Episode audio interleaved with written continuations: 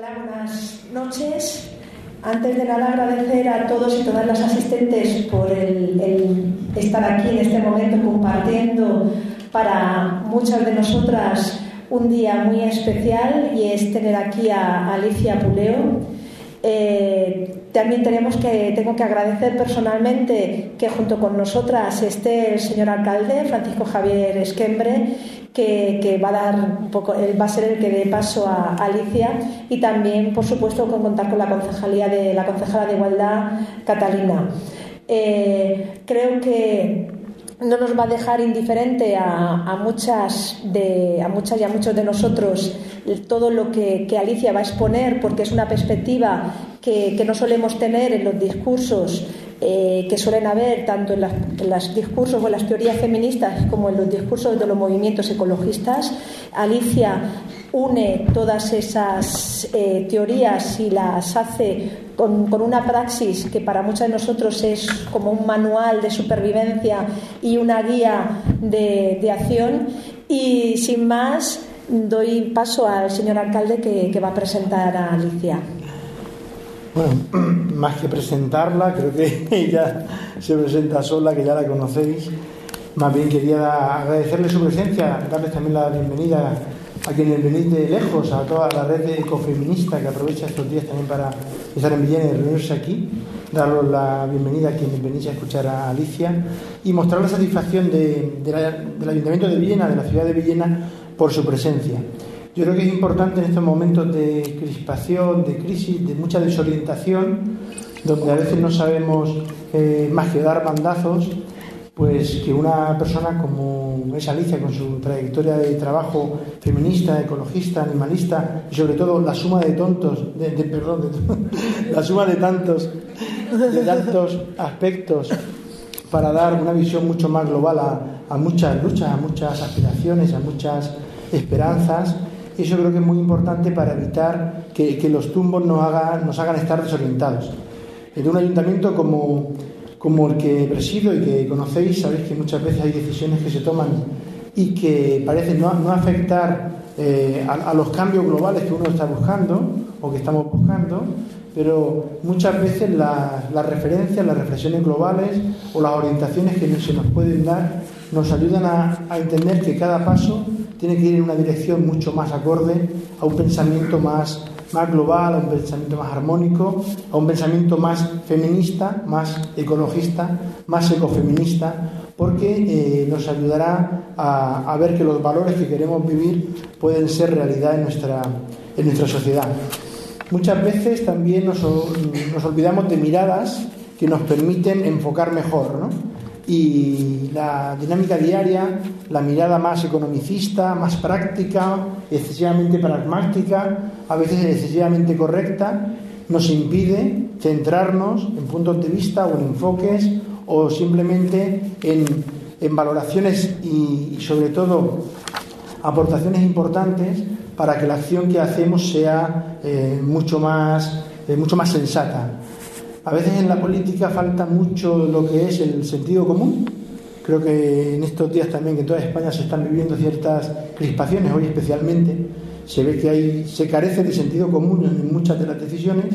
Por una reflexión como la de Alicia, que para algunas personas puede resultar extrema o rara, cuando se vive, se valora y se siente, se ve que es el sentido común. Lo que muchas veces nos falta la capacidad de comprender las cosas, la capacidad de sentir, la capacidad de, incluir de incluir lo que, lo que son distintos aspectos de la vida y sobre todo de un aspecto muy global donde aunque ponemos adjetivos, antes yo pronunciaba animalista, feminista, ecologista, sobre los epítetos viene una visión mucho más, mucho más trascendente, que son los valores que la visión desde, la visión desde el feminismo hacia un cambio de sociedad, hacia mayores cotas de equidad, de equilibrio, de sostenibilidad, esa visión nos ayuda, lógicamente, a avanzar en la, avanzar en la vida. Por eso dice que cuando a veces desde el ámbito político nos mareamos o tenemos ciertas, ciertas indecisiones o, perturbaciones, como en estos días creo que estamos viviendo, pues pararnos, reflexionar, escuchar, creo que nos puede ayudar muchísimo. Que en este momento sea Alicia Poleo quien nos acompaña y que toda su trayectoria de vida, de reflexión, de pensamiento, de aportación teórico y práctico a un montón de luchas y de aspiraciones, creo que nos llena de, mucho orgullo y además va a ser pues, prácticamente eh, una, bendición tremenda para que podamos, para que podamos aprender. Que además esto se enmarque entre gente que después seguramente pues, le harán X preguntas o X más una o compartiremos reflexiones, pues yo creo que nos, será una buena oportunidad pues, para dar mejores y mayores pasos por una sociedad pues, más, más igualitaria y mucho más, y mucho más sustentable. Nada más por mi parte, agradeceros la presencia y expectantes, pues escuchamos ya a Alicia.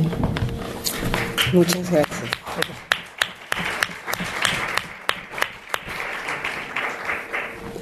Bueno, pues muchas gracias, señor alcalde, muchas gracias, señora concejala, eh, que para mí es también amiga, Esther. Eh, realmente eh, este venir aquí estaba previsto hace tiempo y, es para mí una gran alegría estar aquí y poder compartir ideas, poder debatir, mm, en fin, mm, realmente estoy contenta. Aunque bueno, pues cansada también de mucho, de mucho viaje, pero, pero muy contenta. Bueno, pues yo querría comenzar eh, con una pregunta y es la pregunta de qué es lo que ocurre para que, mm, a pesar de, las, de los signos tan eh, claros de que existe un cambio climático, que ha venido a sumarse a, problemas anteriores como la contaminación, las sequías, etcétera, prolongadas cada vez más. Eh, todos esos problemas que el ecologismo hace décadas que viene señalando, pero que ahora ya están eh, visibles. ¿eh? Cualquiera sin formación ecológica puede ver que están cambiando las cosas, que está cambiando el clima en su región y que se van cumpliendo los presagios eh, de los científicos que eh, advertían que íbamos por mal camino. Donde yo vivo, en Valladolid, sin embargo yo no oigo, mm, no oigo ni en Valladolid, ni en Madrid, en realidad no oigo por la calle que la gente comente esto. La gente habla muy poco sobre eh, los cambios que estamos percibiendo. Sin embargo, tendría que ser el gran tema, porque es un tema muy preocupante. Pero no, hay como un, no sé si decir consenso, por eso decía, voy a empezar con una pregunta y la pregunta es, ¿por qué la crisis ecológica no se ha convertido en el tema que nos preocupe y que nos haga hablar continuamente y que nos haga tomar una posición? Una posición, mm, bueno, comprometida eh, que trate de evitar continuar en este camino, que es un mal camino. Entonces, eh, no sé, puede ser el miedo, puede ser un miedo inconsciente, puede ser comodidad y puede ser también, y yo creo que lo es, una crisis democrática, porque la crisis ecológica es también una crisis de la democracia, en el sentido de que no nos están informando suficientemente sobre los problemas que el siglo XXI nos trae. Cuando digo crisis ecológica, evidentemente quiero decir cambio climático. El otro día le pregunté a mis estudiantes que por, le hice la misma pregunta, ¿por qué no se hablaba de eso? Y me dicen, es que ya es el tema del cambio climático, ya pasó ya, ya nos hemos acostumbrado y consideramos que, que lo hemos asumido, que hay cambio. Pero ese cambio creen que es únicamente una diferencia de temperatura, no un cambio realmente radical que va a implicar para finales del siglo, si continuamos así, va a implicar grandes mm, migraciones porque va a haber zonas enormes del planeta en las que no se va a poder vivir. Entonces, mm, la lucha, las guerras, guerras de los, por los recursos, etcétera, etcétera. Entonces, el, el cambio climático y la crisis ecológica en general eh, son un tema o deberían ser un tema político. Se han sucedido los encuentros internacionales eh, y desde el protocolo de Kioto tampoco hemos conseguido mucho. Ahora Estados Unidos se ha retirado de los acuerdos de París, en fin, que estamos en una situación bastante compleja. Es un tema importante y el feminismo nunca tuvo mm, miedo o nunca fue indiferente a los temas de cada época.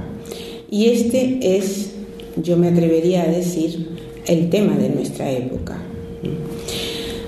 Un tema que tiene muchas facetas, yo no lo quiero limitar únicamente a la cuestión del cambio climático, es mucho más complejo, pero esta sería una primera idea que quiero avanzar y es que cuando a veces preguntan por qué relacionar el feminismo y el ecologismo, pues porque es el tema de nuestro tiempo.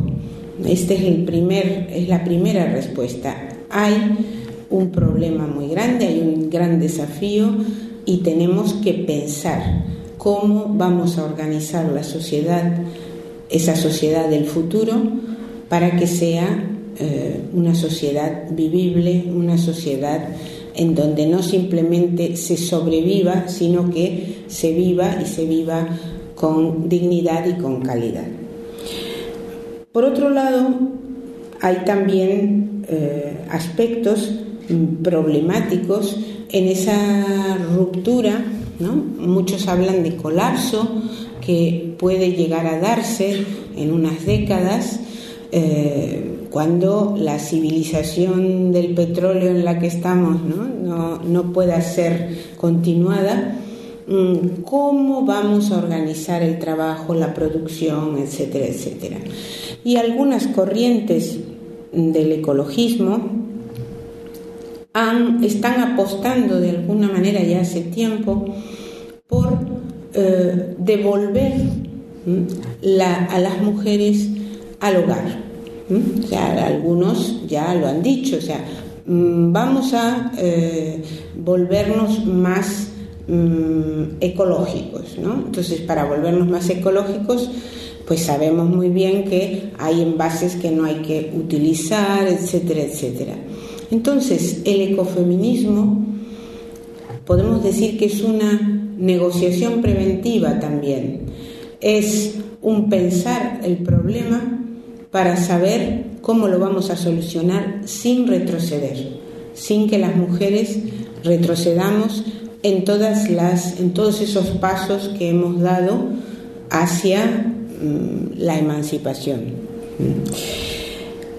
¿Qué es el ecofeminismo? En primer lugar, habría que decir que no es simplemente un feminismo ambientalista. Un feminismo ambientalista sería pues un feminismo que se preocupa y con razón. Por el deterioro medioambiental, que se preocupa por lo que nos afecta, cómo nos afecta el deterioro medioambiental, cómo nos afecta la contaminación. Sabéis que una de las razones empíricas por las que eh, a las mujeres nos tiene que preocupar y mucho la contaminación ambiental, este mundo químico en el que vivimos, es que Mm, somos mucho más vulnerables, desgraciadamente, a la contaminación, a los productos tóxicos. ¿Por qué? Pues porque la, porque me río porque digo, bueno, además de haber sido excluidas de tantas cosas durante tanto tiempo ¿no? en la historia, ahora venimos a descubrir que también eh, tenemos que cargar con eh, el peso de una mayor vulnerabilidad eh, física a la, a la, contaminación. Los contaminantes mm, utilizados, los tóxicos medioambientales que se utilizan en la agricultura, eh, o los tóxicos que, existen en, el medio que nos rodea, muchas veces en la propia casa. Eh, Greenpeace eso lo ha mostrado bien en un informe que se llamaba La Casa Química.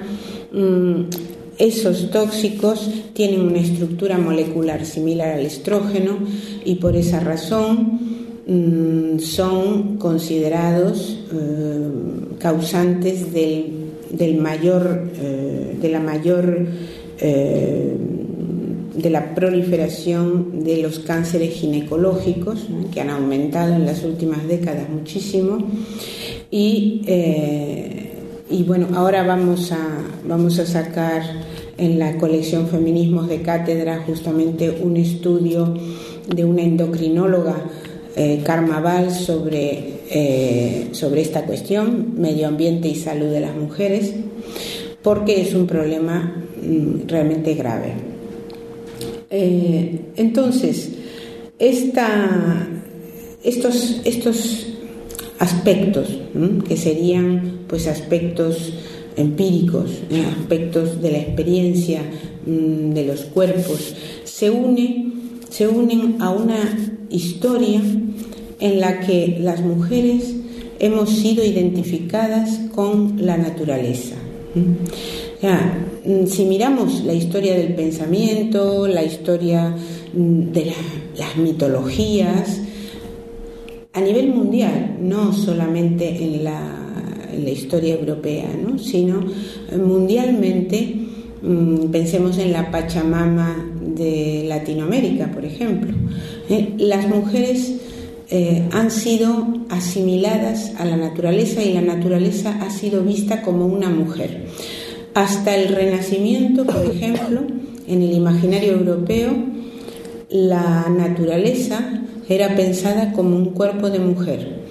Los ríos eran las venas, los bosques eran los cabellos y había un cierto eh, reparo a veces a la hora de hacer un daño a la tierra porque se pensaba que era como una especie de enorme organismo ¿eh? femenino. Claro, eso desaparece con la modernidad. La modernidad es la llegada del racionalismo el racionalismo en todos sus aspectos, el racionalismo tanto para la ciencia, es el desarrollo de las ciencias, es el desarrollo de la tecnología, pero es también lo que se llama el desencantamiento del mundo. Cuando Max Weber habla del desencantamiento del mundo, ¿qué quiere decir?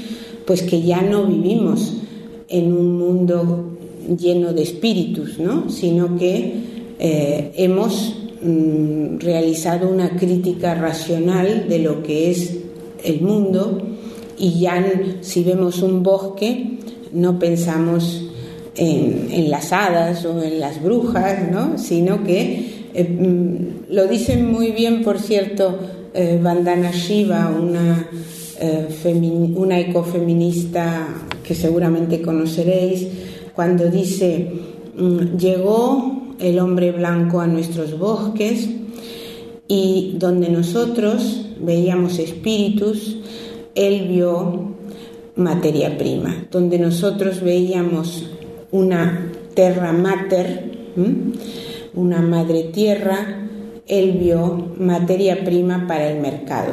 O sea, vivimos en un mundo desacralizado, en un mundo en donde mm, pues todo está sometido a la, a la mercantilización. Ahora, en los últimos tiempos, eh, incluso estamos discutiendo, debatiendo dentro del feminismo la cuestión de, dentro y fuera, eh, la cuestión de los vientres de alquiler, ¿no? Seguramente conocéis este debate y este debate eh, yo sostengo que es este, esta, esta nueva mercantilización del cuerpo de las mujeres es una de las formas que tiene el extractivismo eh, feroz al que se está sometiendo a la naturaleza en todo el mundo. Así como en Latinoamérica, por ejemplo, y muchos otros sitios, tenemos una megaminería que ya no respeta nada y que contamina absolutamente el terreno donde se instala, eh, también ahora en los países empobrecidos tenemos un mercado de vientres de alquiler ¿eh? y así como se extraen las, los minerales o, o la madera o lo que sea, ahora también se mm, extraen eh, criaturas humanas, ¿no? o como se extrae, eh, en fin, en la ganadería, los métodos que se utilizan, que son feroces, bueno, pues lo mismo, pero cada vez vamos mercantilizando más el mundo en un, eh, en un mundo sometido a un neoliberalismo mm, terrible, que no, que no que no respeta ya ningún límite y cada vez más.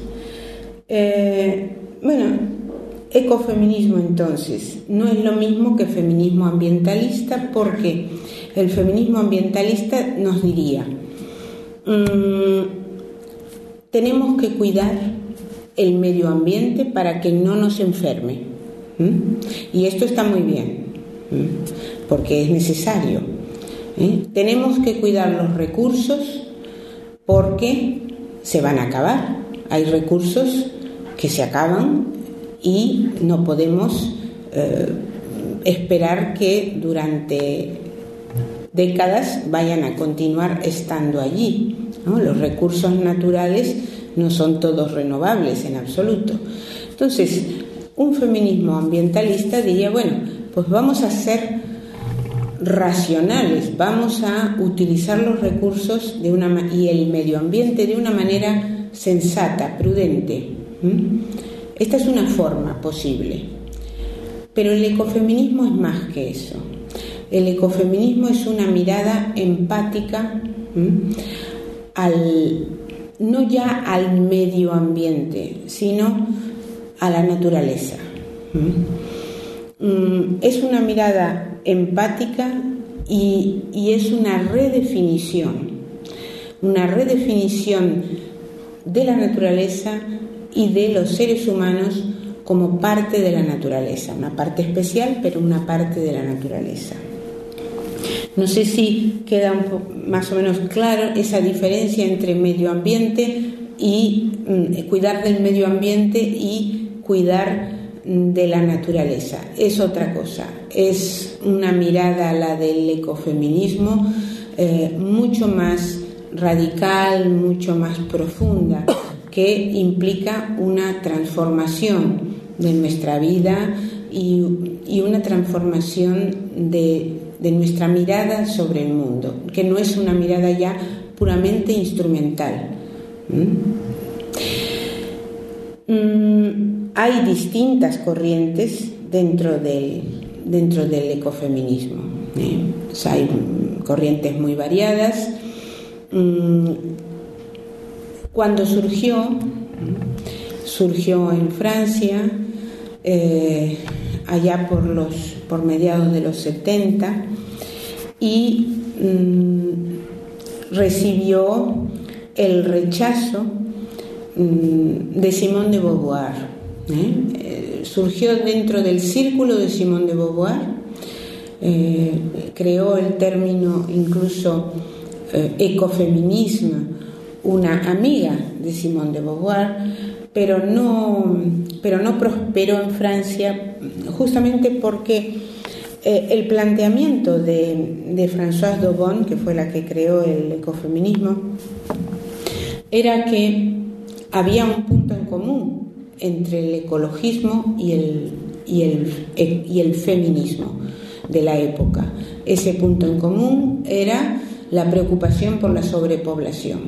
Entonces, si las feministas estaban pidiendo el control sobre, sobre el propio cuerpo de las mujeres, o sea, que las mujeres pudieran decidir, y el ecologismo estaba preocupado por la sobrepoblación en un planeta que no podía, ¿eh? se, se hablaba mucho en aquel momento, que no podía alimentar a tantos y tantos millones de personas, entonces François Daubon dijo, bueno, pues entonces aquí tenemos un punto en común. La sobrepoblación va a ser un problema que tenemos que eh, mm, enfrentar desde las coordenadas feministas. ¿Cuáles son? Pues las de la autonomía de las mujeres para decidir sobre su propio cuerpo. Pero aparte de esto, eh, François Daubon Mm, va a rescatar una idea muy propia del feminismo de la diferencia, que es la idea de que las mujeres mm, tenemos una historia de eh, virtudes ¿eh? del cuidado. ¿eh? históricamente es cierto que incluso la psicología, cuando hacía las, incluso en el siglo XX, cuando hacía la, diferenciación de características, por ejemplo el funcionalismo entre eh, varón y mujer, bueno, pues ¿qué caracteriza a las mujeres? Pues, pues, son, pues son más cariñosas, son más, eh, por supuesto después estaban las variaciones individuales, pero así en porcentajes, en grandes estadísticas. Bueno, pues eh, atienden más a los, a los otros, se preocupan, eh, son más expresivas y ¿cómo son los varones? Pues más competitivos, más... Eh, agresivos, pueden, pueden llegar a ser mm, más distantes en el, en el trato, en la empatía. Bueno, entonces, esas características que en la sociedad patriarcal siempre habían sido consideradas algo natural de, hombres y de mujeres, el primer ecofeminismo las va a aceptar y va a decir, bueno, pues sí, efectivamente, eh, las mujeres cuidan más porque son las encargadas de la crianza, eh, tienen más preocupación por la vida, se preocupan por lo tanto por el futuro, por las generaciones futuras. En cambio, los varones son más instrumentales, más competitivos, más preocupados por el dominio. Y esto que históricamente en la sociedad patriarcal había sido considerado bueno, las, virtudes del dominio, las ecofeministas, que hoy llamamos clásicas, lo consideraron malo. Y dijeron, estamos en una sociedad mm, en crisis ecológica. Fijaos cuántos años hace ya de esto, en crisis ecológica. Ellas estaban muy preocupadas por la salud, eh, muy preocupadas también por el peligro de guerra atómica.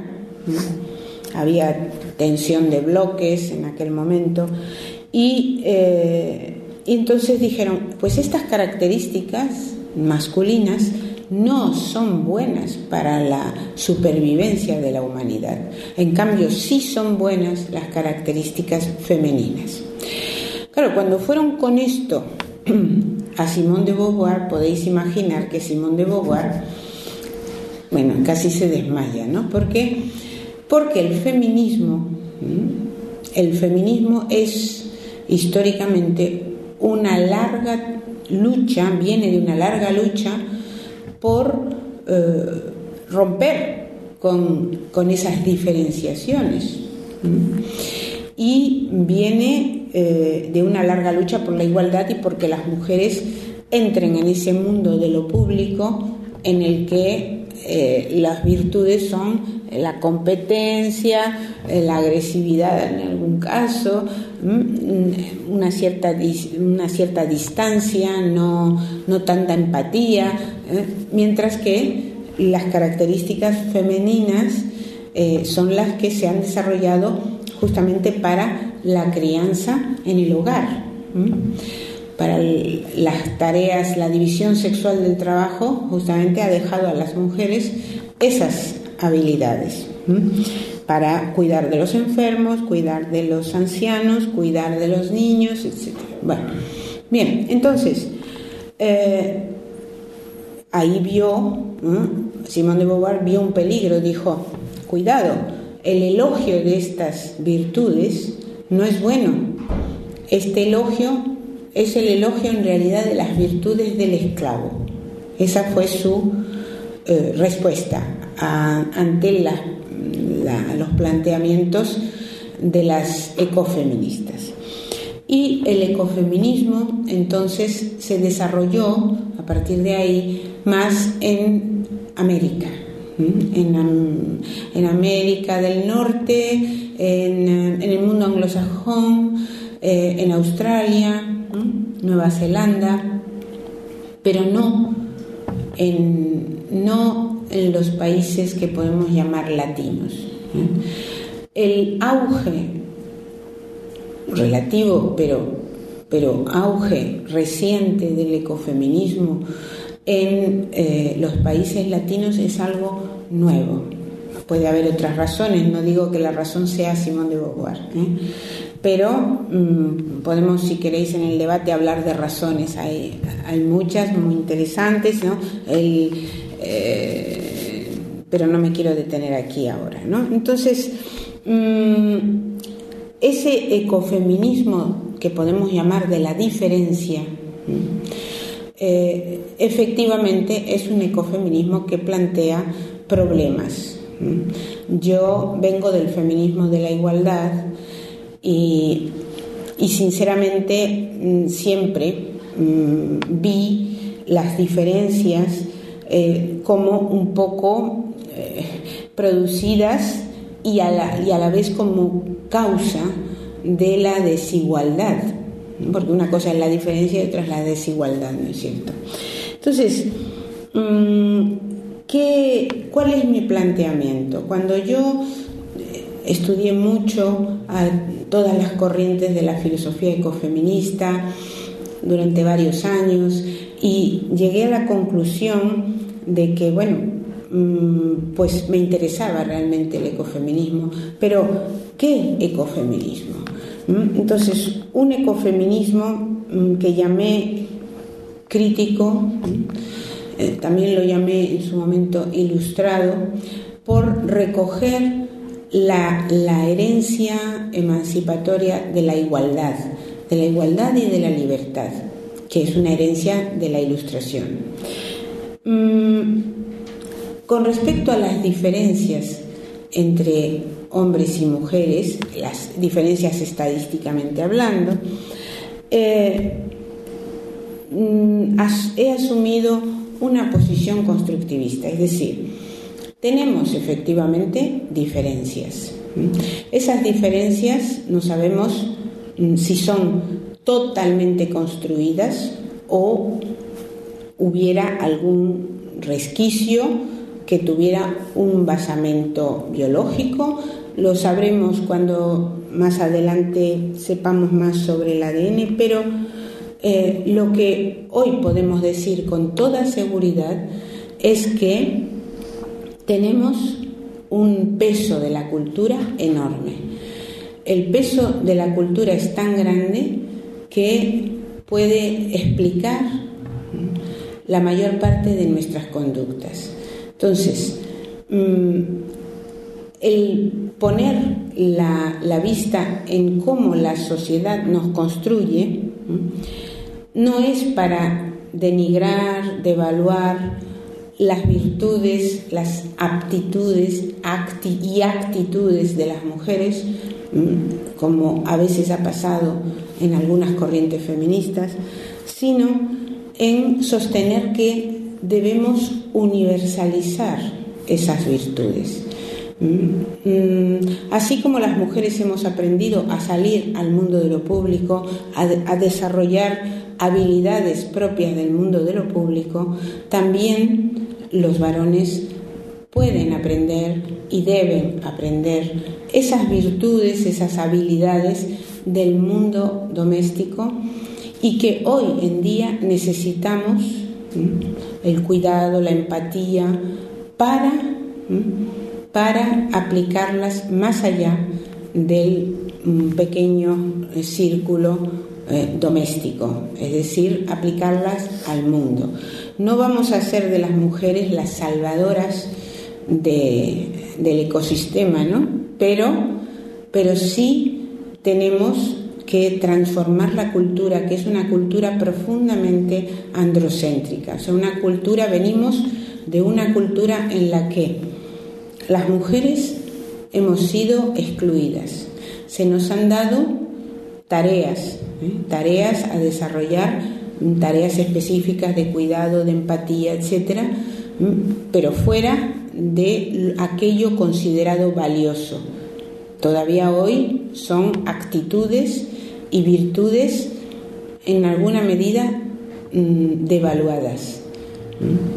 Hemos salido al mundo de lo público, podemos reclamar cambios, podemos reclamar cambios en las actitudes y en las valoraciones. Entonces, identidades de género construidas y que influyen de una manera negativa en lo que es nuestra relación con la naturaleza. Los estereotipos masculinos, los estereotipos viriles que hemos heredado, ¿eh? pues si, nos ponemos a examinarlos veremos que todos o casi todos tienen que ver con lo que era el guerrero, lo que era el cazador, lo que era mm, la figura del dominio. Pero hoy en día ya no es una figura adaptativa, ya no son formas adaptativas, no pueden seguir eh, siendo consideradas lo valioso. Lo valioso es otra cosa, lo valioso es el cuidado, lo valioso es la empatía. ¿Quiere decir eso que solo las mujeres tienen virtudes? No, no, evidentemente que no.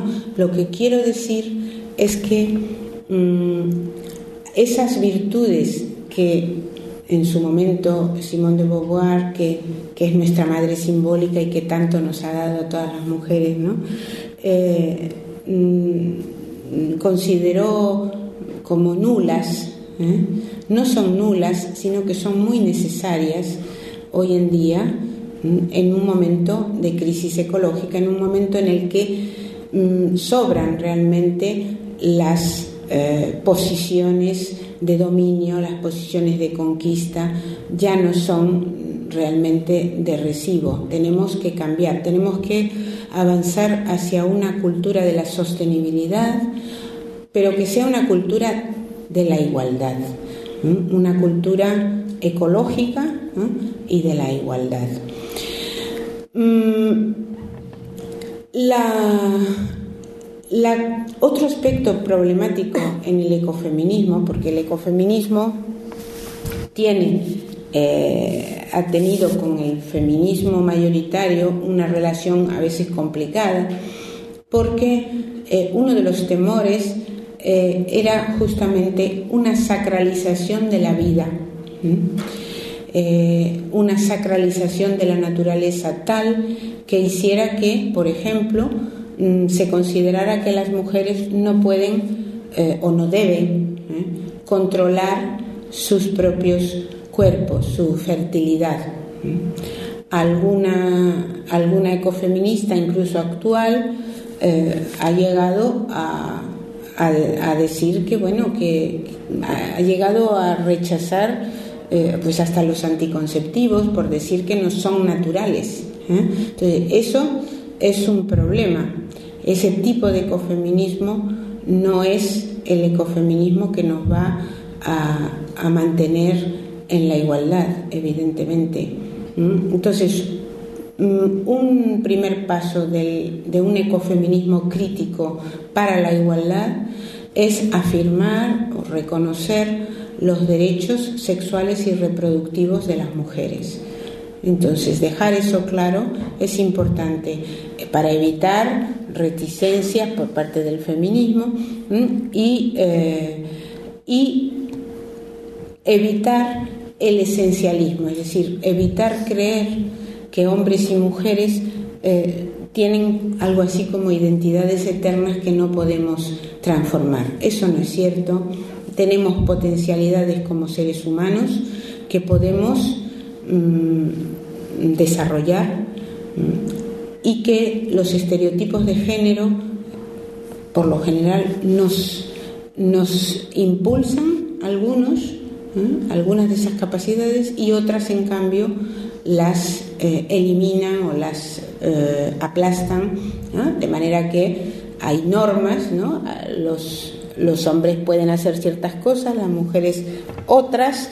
Mm, hoy avanzamos hacia una sociedad diversa, hacia una sociedad más libre y mm, un constructivismo, o sea, la idea clara, tener claro que podemos ir evolucionando en las identidades de género y que todas aquellas, todos aquellos aspectos negativos del modelo de dominación propio del patriarcado, dominación sobre la naturaleza, dominación sobre las mujeres, dominación sobre los animales no humanos, esos no son compatibles con una sociedad como la que queremos, ¿eh? una sociedad, no sé cómo llamarla, no quiero llamarla más humana, pero sí en cierta forma también se, podría, se podría decir que lo es.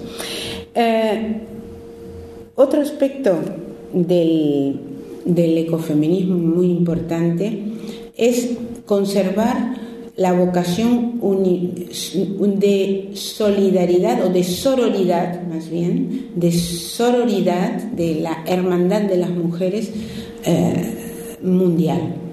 El feminismo, en su, mejor tradición, sí que mm, ha pensado en las mujeres como hermanas, la sororidad de las mujeres. Y hoy en día Mm, si queremos conservar esa sororidad, tenemos que pensar en términos ecofeministas, porque las primeras víctimas de la destrucción medioambiental son las mujeres pobres de los países empobrecidos. ¿eh? Esto lo podemos ver eh, pues tanto en los escritos de Shiva como eh, en las en los informes que nos llegan acerca del deterioro de, las, de la vida cotidiana de las mujeres cuando falta el agua, cuando la destrucción de los bosques hace que las mujeres tengan que recorrer cada vez más kilómetros para la leña, para tener leña en el hogar, etcétera, etcétera. Hay una praxis ecofeminista muy importante de las mujeres en el mundo, ¿no? Tenemos grupos eh, que no se autodenominan ecofeministas, pero que sí tienen una praxis ecofeminista muy importante. Defienden la tierra, mm, defienden la naturaleza. Recordaréis la muerte de Berta Cáceres, por ejemplo, en 2016, eh, y de muchas otras que están en la primera línea para defender los territorios que ocupan como indígenas o como campesinas pobres y defenderlos de la contaminación, defenderlos del mal desarrollo, ¿eh? lo que se llama el mal desarrollo, que es el desarrollo destructivo, el desarrollo con vistas solo a una ganancia a corto plazo, no una ganancia para todos, para, toda la sociedad y a largo plazo. El, el ecologismo a menudo, y esta es una pequeña crítica que, le hago desde, una perspectiva eh, ecofeminista, algunas corrientes ecologistas a veces admiran mucho a las sociedades eh, alguna sociedad etnológica, exótica, que, eh, que, medioambientalmente es sostenible. ¿no? Y muchas veces en esa mirada tan admirativa no, no hay un, un examinar qué es lo que pasa eh, con las mujeres en esas sociedades. ¿no? Un ecofeminismo tiene que unir ambas cosas, ¿no? buscar la, la, la sostenibilidad ambiental, sí, pero también preguntarse qué pasa con las mujeres en esa sociedad. Mm, por lo tanto, no sería, no habría que tener una posición multiculturalista, sino interculturalista, estar eh, abiertas y abiertos al diálogo, a aprender de otras culturas, pero no a la admiración beata, ciega, sin eh, pensar que en nuestra propia cultura también tenemos avances y tenemos conquistas y que el feminismo es una de ellas la posición de las mujeres, la libertad de las mujeres, lo que hemos ido consiguiendo y lo que falta por conseguir. Eh, bueno, creo que se me va yendo el tiempo, ¿no es cierto? Y eh, mm, bueno, querría quizás decir algo acerca de... Mm, a ver, tengo que elegir muchas las cosas. ah, me quedan 15. Bueno, pues entonces bien. Bueno, pues. Hemos empezado tarde, Alicia. Va, ah, vale, vale, bien. entonces, eh, querría hablar un poquitín de los pactos de ayuda mutua. Si estáis en las redes, que me imagino que lo estaréis, eh, veréis que muchas veces la gente de distintos movimientos sociales Mm, se enfrenta de una manera bastante agresiva a veces ¿eh? y misericordia. Eh, por ejemplo, ecologismo y animalismo, ¿no? se han enfrentado mucho últimamente. Mm, feminismo y animalismo también. Como, como si hubiera, no sé, como si se olvidara de repente quién es el que, el que crea el problema y los movimientos sociales comenzaran a enfrentarse entre sí, como si el enemigo fuera el otro movimiento, ¿eh? sin ver que están todos esos movimientos buscando un futuro mejor, un mundo mejor, un mundo menos violento, un mundo pues de mayor igualdad, etcétera, ¿no? Entonces, frente a esta cuestión, yo he abogado por los pactos de ayuda mutua entre los movimientos sociales. No la fusión necesariamente, porque la fusión es problemática, ¿no? ¿sabéis? Pero sí los pactos de no agresión y si es posible de ayuda, de ayuda mutua porque el enemigo del ecologismo no es el animalismo, ni el animalismo el del ecologismo, ni las mujeres eh, tenemos que indignarnos si, por ejemplo, eh, hay una reacción pública frente a un problema que no sea pues el problema de, no sé, voy a poner por caso el feminicidio. Eh, sino que tenemos que tratar de entendernos entre los movimientos sociales y sumar, y sumar fuerzas. Esto es importante, es muy importante. En el caso del, del feminismo y el ecologismo, el entendimiento entre ambos, bueno, tenemos, tenemos el ecofeminismo que es como el punto, ¿no? De, ya un punto de, de encuentro, pero ambos movimientos, eh, en su encuentro como ecofeminismo, prueban que se puede aprender mucho y que cada uno de ellos tiene claves para resolver los propios problemas que no tenía. por ejemplo, vamos a ver, ¿qué, le dice, ¿qué le dice el feminismo al ecologismo? ¿Qué le enseña? Pues le enseña, aparte del principio de igualdad, eh, que es fundamental, también le enseña que existen estereotipos de género, existen identidades de género que están en juego en la eh, destrucción medioambiental. ¿Qué le ha explicado, qué le ha enseñado el ecologismo al feminismo? Pues le enseña el momento mm, crucial en el que nos encontramos, le enseña que hay problemas que afrontan las mujeres o algunos grupos de mujeres que tienen una clave ecológica. Es decir, el diálogo, el encuentro es sumamente fructífero y es realmente algo que todavía está por lograrse. Mm, digo que está por lograrse porque si bien las ecofeministas eh, sí que lo tenemos claro, y aquí hay mucha gente de la red ecofeminista eh, que lo sabe, eh, sin embargo, no, no, es todavía, no es todavía lo que más encontramos, ni en el ecologismo ni en el feminismo. ¿no? O sea, ambos movimientos se han dado durante mucho tiempo la espalda. Eh, incluso, bueno, mm, Angélica Velasco seguramente hablará también del tema del animalismo, con el feminismo pasa algo similar.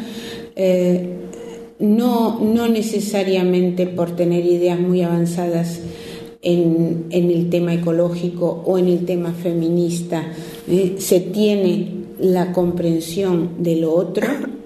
del otro, de la temática o, eh, de los planteamientos del otro movimiento. Y sin embargo necesitamos hoy en día, de, de una manera imperiosa, entender, mm, profundizar y cerrar, mm, no sé si cerrar filas, pero eh, ante problemas muy, muy graves de que son problemas realmente de nuestro siglo. Mm, a las mujeres que están en los grupos ecologistas o decrecentistas, eh, bueno, o incluso animalistas, mm, yo les, les, he, mm, les he planteado la necesidad de atender a algunas zonas que he llamado zonas opacas, zonas opacas de la relación de las mujeres con los movimientos sociales en general. Uno de, una de esas, eh, de esas zonas es la de mujeres invisibles.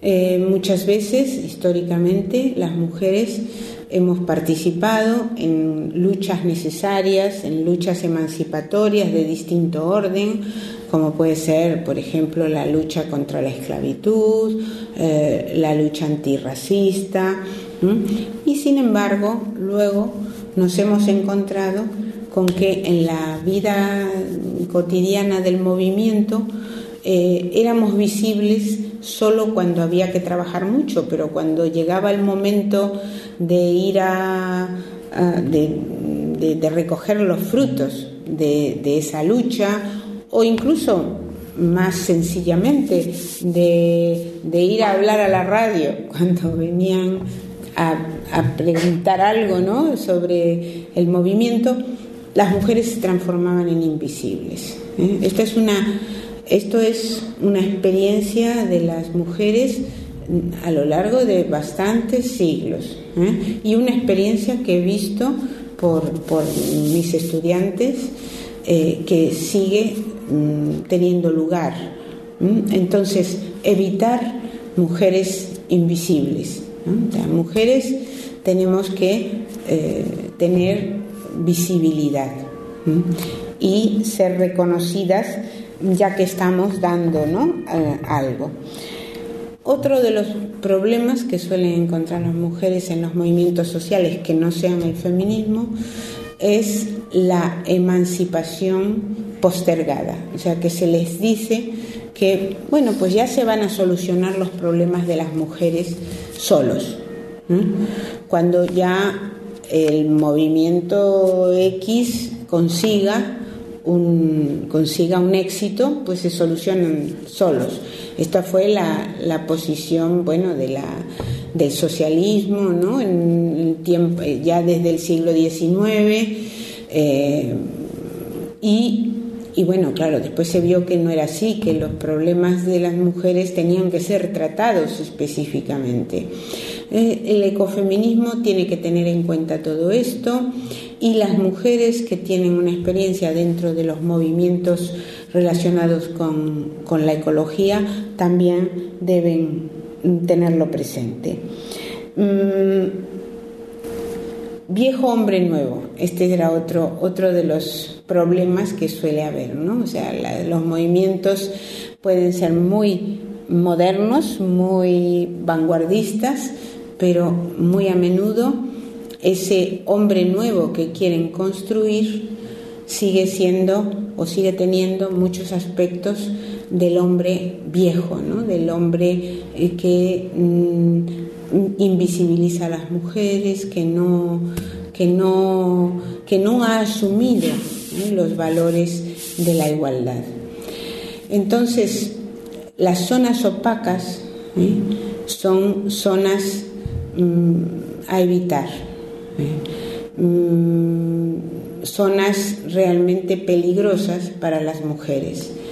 Pero cuando digo peligrosas, también al mismo tiempo estoy diciendo que hay que estar en esos en, estas cuestiones ¿no? el hecho de que las mujeres eh, puedan tener cierto recelo ¿eh? en su eh, por su experiencia histórica de lo que Celia Morós llamó las alianzas ruinosas, no quiere decir que vayamos a renunciar a tratar las problemáticas de nuestro siglo, que son realmente nuestras problemáticas, ¿eh?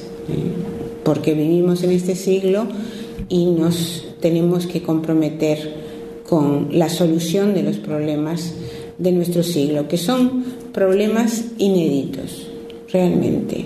El problema ecológico y la cuestión animal, que es eh, algo sobre lo que no me quiero, eh, no quiero, no he tratado porque, porque se va a hablar sobre él, ¿no? pero exigen una redefinición de lo que es el mundo y de lo que es el ser humano de lo que es el animal no humano, de lo que es la naturaleza y de lo que somos.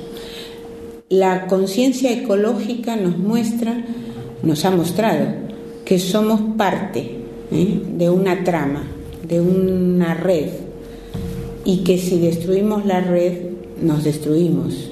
Y esa es, esa es la gran enseñanza de la ecología y mm, es lo que el feminismo como ecofeminismo recoge. El aprender, el saber, el saber situarnos de una manera que es muy distinta a los relatos tradicionales que nos han hecho de quienes eran los seres humanos. No, no somos los que creíamos, las y los que creíamos ser ¿no? estamos en un pedestal, no está todo para, para el ser humano, sino que somos un eslabón de esa, de esa gran trama.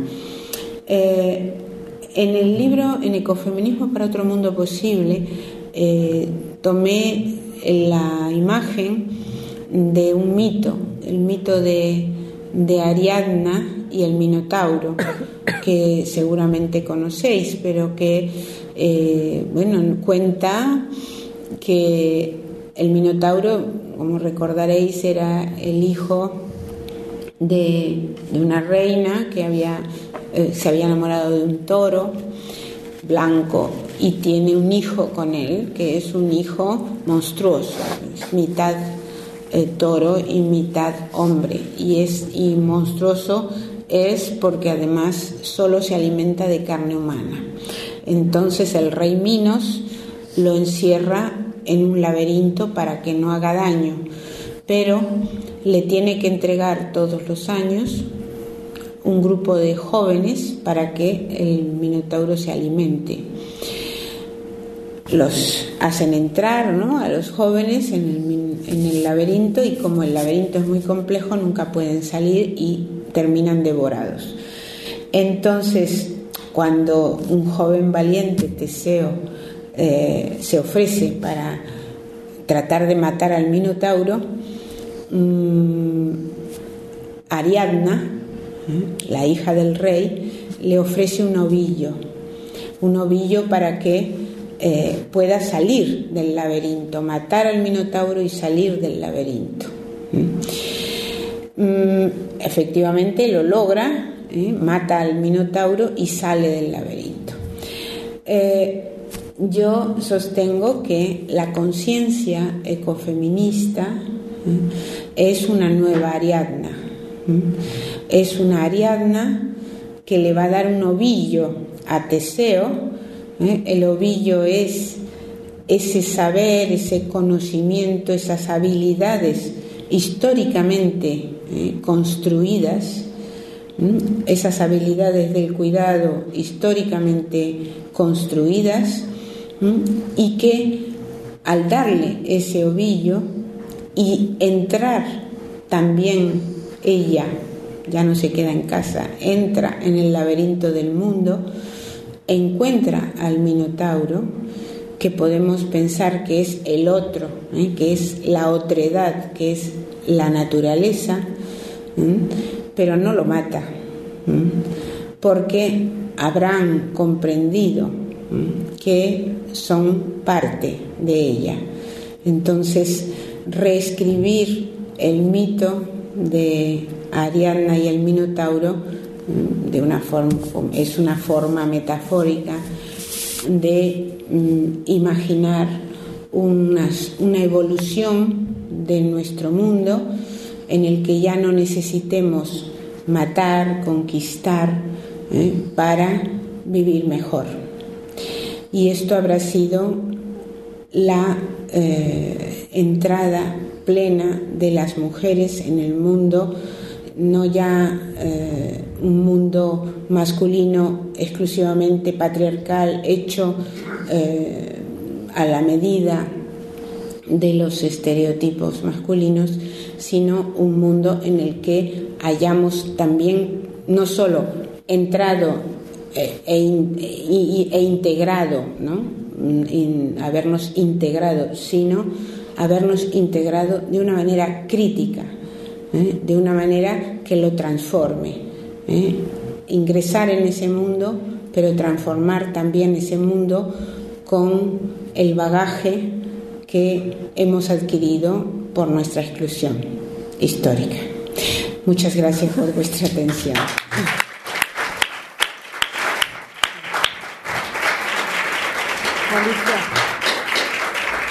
Muchas, muchas gracias. Eh, antes de entrar en el debate eh, y las preguntas a Alicia, si, si Angélica expone en diez minutos también esa, esa visión que, que Alicia no ha querido entrar precisamente para, para dejar a Angélica que, la trate. para las que no conozcan a Alicia, que, que que es normal que al principio eh, no conozcan a, perdón, Angélica. Angélica Velasco, bueno, es una investigadora y doctora en filosofía española, especialista en ética ambiental y la praxis de cuidado para la sostenibilidad y el ecofeminismo, estableciendo la conexión entre el feminismo y los derechos de los animales. En la actualidad es profesora de Ética y Filosofía Política de la Universidad de Valladolid y secretaria de la Cátedra de, Estudios y de Género. Eh, sé que para, muchos el, movimiento animalista puede ser un movimiento desconocido, eh, realmente eh, lleva en nuestro, en nuestro país relativamente poco como, movimiento activo, pero sí que es cierto que es un movimiento internacional, un movimiento transgresor en cuanto a generar un cambio de la sociedad, un modelo diferente de pensamiento y, Angélica ha hecho esa conexión entre precisamente bueno, lo que es el feminismo, que también es un movimiento transgresor de, cambiar esa visión del mundo y de la posición que tenemos las mujeres en el mundo, pero el animalismo también es una visión del posicionamiento que tenemos que tener, no solo como seres humanos, sino en qué lugar colocamos a los otros, que hay esa, ese lazo de, de hermandad. No le quito protagonismo a Angélica y luego cuando hable ellas, pues luego hacemos ese, ese debate. Bueno, muchísimas gracias Esther, muchas gracias al Ayuntamiento de Villena por habernos invitado a estar aquí, a Esther Esquembre por, por ser la, la, impulsora de todo esto, a mis compañeras de la red ecofeminista que están aquí para compartir el... Aunque no os veo porque este foco es tan, tan horrible que no soy capaz de ver más allá de la primera fila. Y, bueno, eh, mm, yo quería empezar diciendo que eh, hacer referencia a un, a un filósofo que es Tom Reagan, que, trabaja el tema de, los derechos de los animales y que él diferencia, él mm, considera que habría, digamos, dos tipos de personas, las personas que no se interesan por, por el trato que le damos a los animales, que nos interesan por, por el hecho de que, de que se mate a los animales o se torture a los animales, y las personas que han tomado conciencia de que eso es una injusticia y que deberíamos eh, respetar a los animales y no hacerles daño. Entonces, dentro de este segundo grupo, él nos dice que hay tres formas de llegar a ser eh, una persona que se preocupa por los animales. Dice que, por un lado, estarían lo que él llama los vincianos, que, vendría de, Leonardo da Vinci, que serían personas que desde que han nacido y han tenido una sensibilidad especial eh, para con los animales y han considerado que de la misma forma que es negativo eh, causar sufrimiento a un ser humano, pues también es negativo causar sufrimiento a un animal. Luego estarían los damasquinos, que serían las personas que, mm, sin haber tenido ningún tipo de sensibilidad especial para con los animales, han tenido una experiencia que les ha marcado, como por ejemplo eh, entrar en un matadero o este tipo de cosas que, impacta y que puede hacerte cambiar eh, la forma de, ver el animal como, un recurso para nuestras necesidades o nuestros caprichos y, em, y, te hace ver que realmente está sufriendo una injusticia. Y luego mm, habla de los emplazados, que serían aquellas personas que, que, sin haber tenido o habiéndola tenido una sensibilidad especial para con los animales, mm, llegan a entender a través de razonamientos eh, que, que no deberíamos tratar así a los animales. Entonces, habría este estos tres tipos de, forma de llegar a adquirir una conciencia con respecto al trato que le damos a los animales. Y em, aunque yo siempre me haya mm, clasificado dentro de los vincianos, es decir, siempre desde niña tuve, tuve mm, la intuición de que, de que no estaba bien lo que hacíamos a los animales, y de hecho yo que era totalmente adicta a la carne de los animales, era como, algún día sé que voy a tener que dejar de consumirla porque sé que está mal, pero no quiero porque está tan rica. Mm, pero a pesar de que yo haya sido así, eh, en, el, en, el, libro La ética animal, una cuestión feminista, eh, lo que pretendo es aportar una serie de argumentos para aquellas personas que no han eh, formado parte de los vinceanos, pues que puedan llegar por lo menos a ser, a ser emplazados y a, y a entender la necesidad de, de, mm, defender a los animales y de, y de entender la injusticia que hay detrás de la forma en que, en que nos comportamos con ellos. Entonces, bueno, em, yo antes de empezar, siempre, como digo, había sido eh, de intuición eh, animalista y de intuición feminista, pero antes de empezar a serlo también de, formación, fui, fui, empecé a formarme eh, dentro del tema de los derechos de los animales antes de formarme dentro de, del tema del feminismo. Y cuando, cuando entré dentro del feminismo y, vi, por ejemplo, que, el gran filósofo Aristóteles nos decía que las plantas están para los animales y los animales están para el hombre y la mujer está para el hombre, empiezas a ver este, este sexismo que hay dentro de la filosofía y, entonces empieza a rechinarte algo. Entonces ya empiezas a cuestionarte eh, la forma en que se ha, se ha mm, tratado a las mujeres a lo largo de la historia del pensamiento. Tenemos, como, comentaba Alicia Puleo, eh, la ilustración como un momento en el que se empieza a reivindicar eh, la igualdad, en el que se empieza a reivindicar la autonomía, en el que se empieza a reivindicar la, razón. Y eh, este momento en el que el lema de la Revolución Francesa, libertad, igualdad, fraternidad, toda esta defensa de, los mismos derechos, y cuando vemos que realmente esta libertad, esta igualdad y esta fraternidad solo abarca a los varones y las mujeres quedan fuera de, los derechos que se estaban reivindicando en la, Revolución Francesa y queda marginada de esos ideales que se estaban reivindicando en la Ilustración, nos damos cuenta de que aquí hay un gran problema. Y, mm, pero vemos al mismo tiempo que hay muchas personas en, este momento, durante la ilustración, que es lo que Alicia Puleo ha denominado la ilustración olvidada, que son mm, mujeres y, algunos hombres que empiezan a, exigir coherencia a la ilustración, a decir, si estamos pidiendo libertad, igualdad, que sea libertad e igualdad para hombres y para mujeres. Y lo que se empieza a, reivindicar también durante este, este momento histórico es la, capacidad que tiene la educación para transformar la sociedad.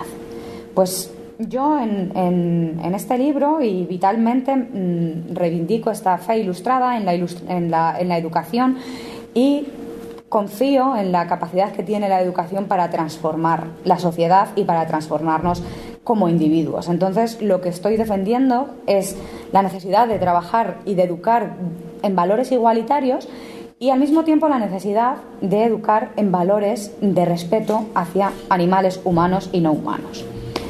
Entonces, mm, lo que, lo que yo hago, aparte de entender esta necesidad de educar, es retomar una idea que, está muy presente en, el tema, en, el análisis feminista de la prostitución, que es la idea del tipo de mundo que queremos construir y la idea del tipo de persona que queremos para ese mundo que queremos construir. Me explico.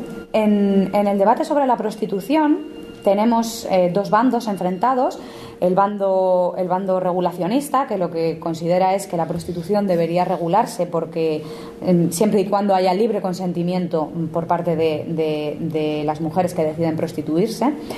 Y la mm, postura abolicionista, que lo que nos dice es que no habría que centrarse en el libre consentimiento, sino que lo que habría que hacer es centrarse en la causa fundamental de que exista la prostitución. Y la causa fundamental es que hay un hombre que demanda la prostitución.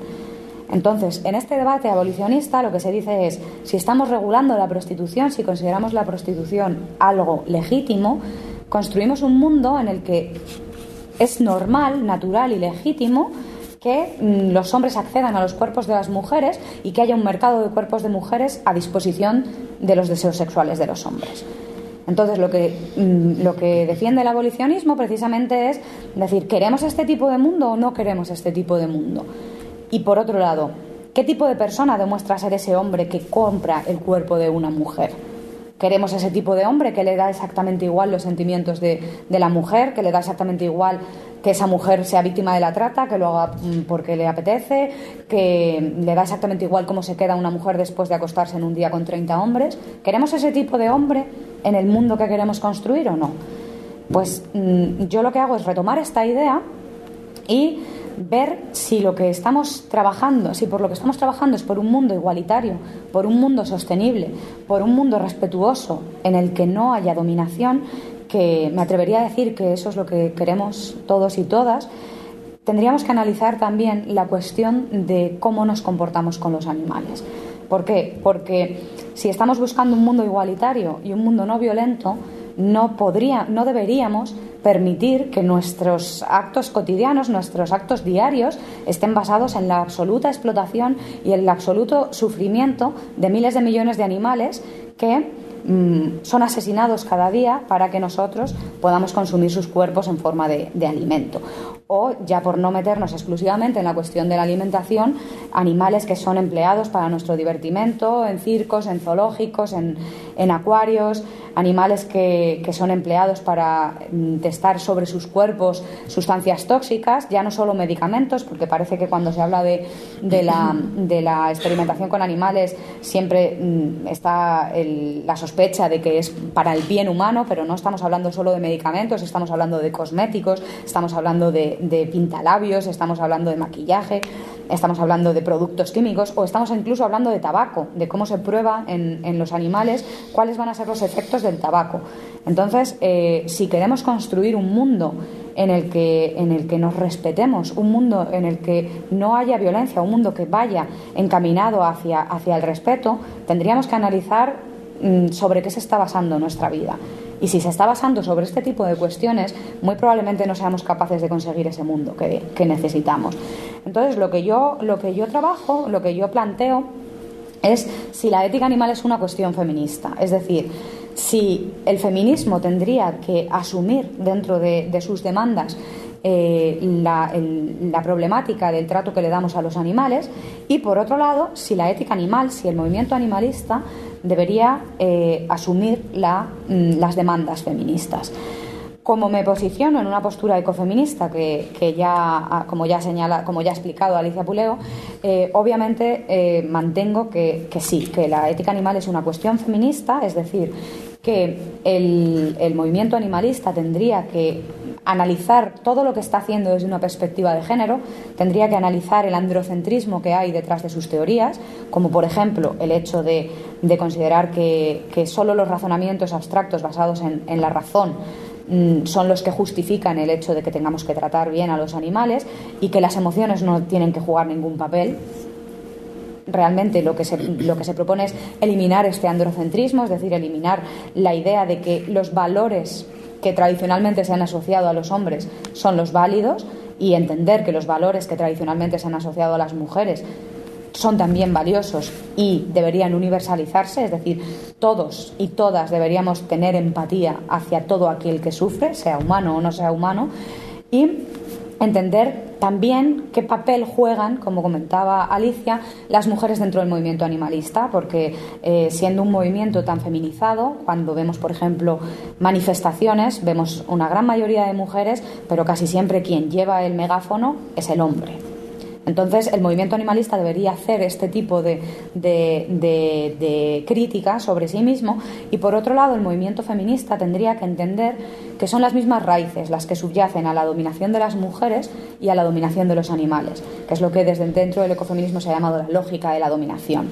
Entender que todo aquel que es diferente es, es, es inferior y que, como es inferior, podemos dominarle.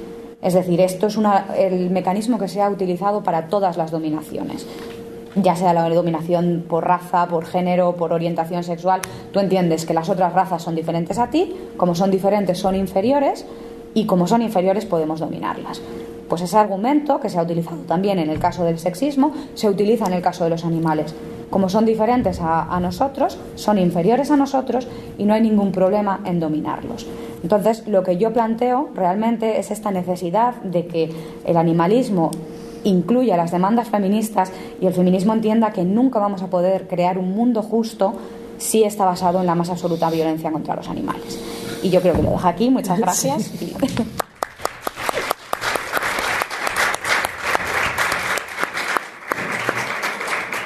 Bueno, ahora lo, interesante sería el que pudierais dirigir algunas cuestiones a, aquí a las ponentes. Si tenéis. Yo, si queréis, mientras que pensáis, hay una cosa que me gustaría preguntarle tanto a Alicia como, como a Angélica.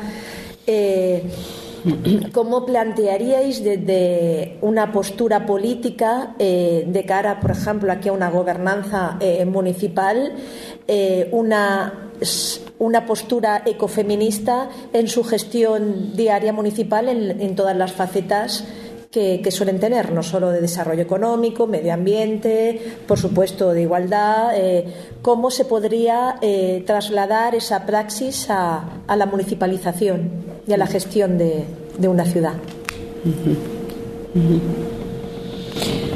Bueno, eh, claro, la... Es complicado, ¿eh? No, no, te he hecho una pregunta. A ver, yo voy a animarme.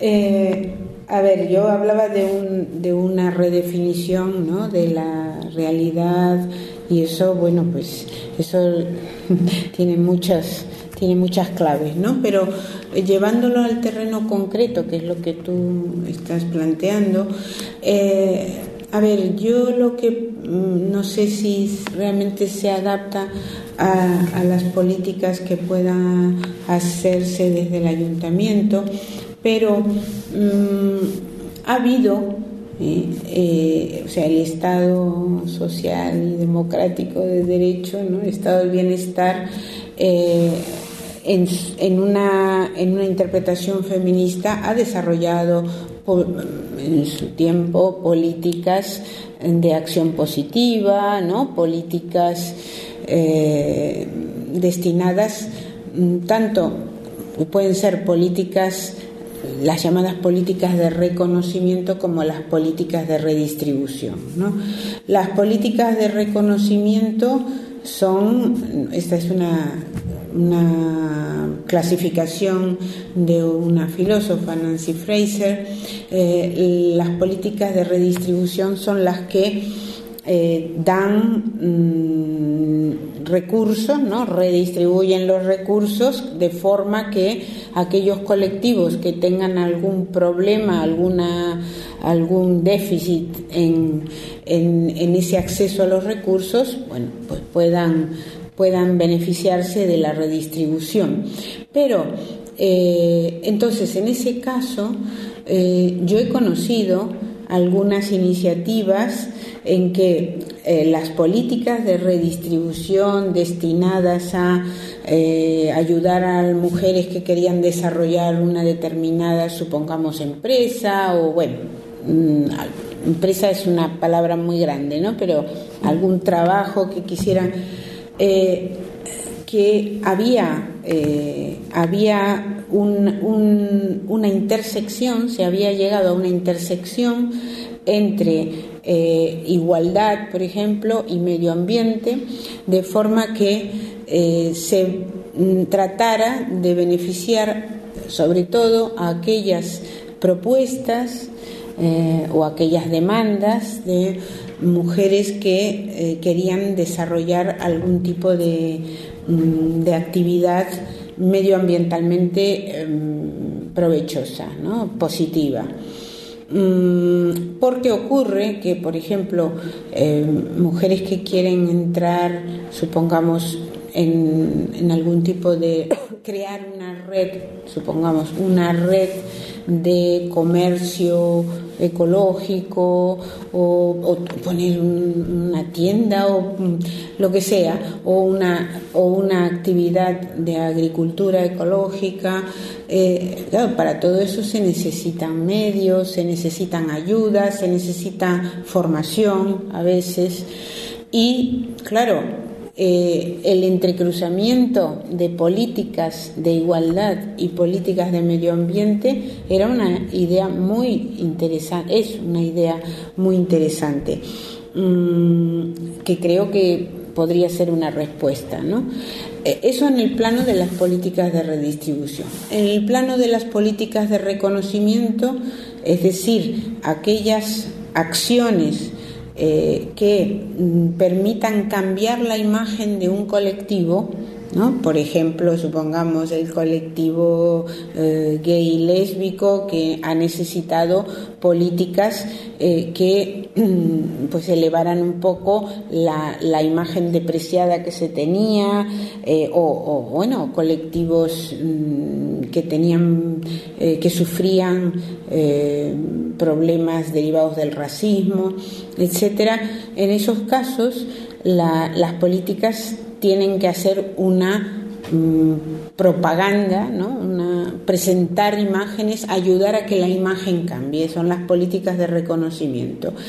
Y eh, bueno, pues allí está todo el campo ¿no? de las de las campañas que, que, se puedan realizar como para mm, cambiar eh, cambiar perspectiva por ejemplo no sé eh, en esta particular intersección eh, podría ser que las actitudes del cuidado fueran actitudes que lo que yo decía hace un momento, ¿no? Que, que no tuvieran eh, que no estuvieran feminizadas necesariamente, sino que fueran eh, universales, ¿no? Que, en fin, se me ocurre así a, bote pronto eh, ideas, pero eso es lo que yo veo, pero habrá muchísimas otras ¿no?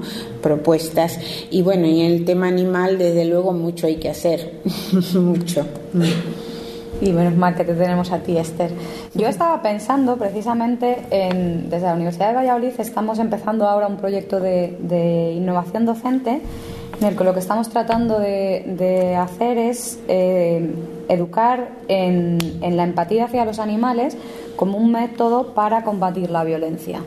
Es decir, eh, hacer el análisis de cómo eh, la violencia es una, eh, vaya hacia quien vaya dirigida, porque habitualmente los que son violentos comienzan siendo violentos con los más vulnerables, en este caso serían los animales o incluso los niños y las niñas. Y entonces estamos trabajando desde, desde, esa perspectiva y incluyendo también mm, la vinculación que hay entre la violencia hacia los animales con la violencia de género. Hay una película que que yo vi años atrás, eh, recomendada por, por Alicia, que es en el Valle de Ela, en la que hay una, una, imagen en la que una mujer que es víctima de violencia de género va a, desconsolada a la, a la comisaría y, y, porque su marido ha ahogado a su perro en la bañera. Y entonces eh, los policías se ríen de ella y le dicen que, que bueno, que, que, total es un perro. Y la siguiente imagen es ella ahogada en la bañera porque él la ha matado. Entonces el entender este tipo de vinculación que hay, que se ha, se ha trabajado también Carol Adams, por ejemplo, desde el ecofeminismo, el hecho de cómo se, se, vincula la, la, violencia contra los animales con la violencia hacia las personas y en este caso concreto la violencia de género. Entonces, el potenciar eh, este tipo de, planes, porque por ejemplo a la hora de concedernos este, plan, este proyecto de innovación docente, mm, te evalúan dependiendo de, de, unos criterios y depende de la evaluación que te den te darán más subvención o menos y este no, no, nos han dado la mayor subvención porque dicen que, que, no era algo nuevo, que total era algo que se estaba repitiendo. Entonces el hecho de mm, hacer un poco más de, de, mm, de hincapié en esto y dar más ayudas a este tipo de, de, iniciativas, pues considero que es muy importante. ¿Preguntas del público? Sí. A mí se me ocurre en relación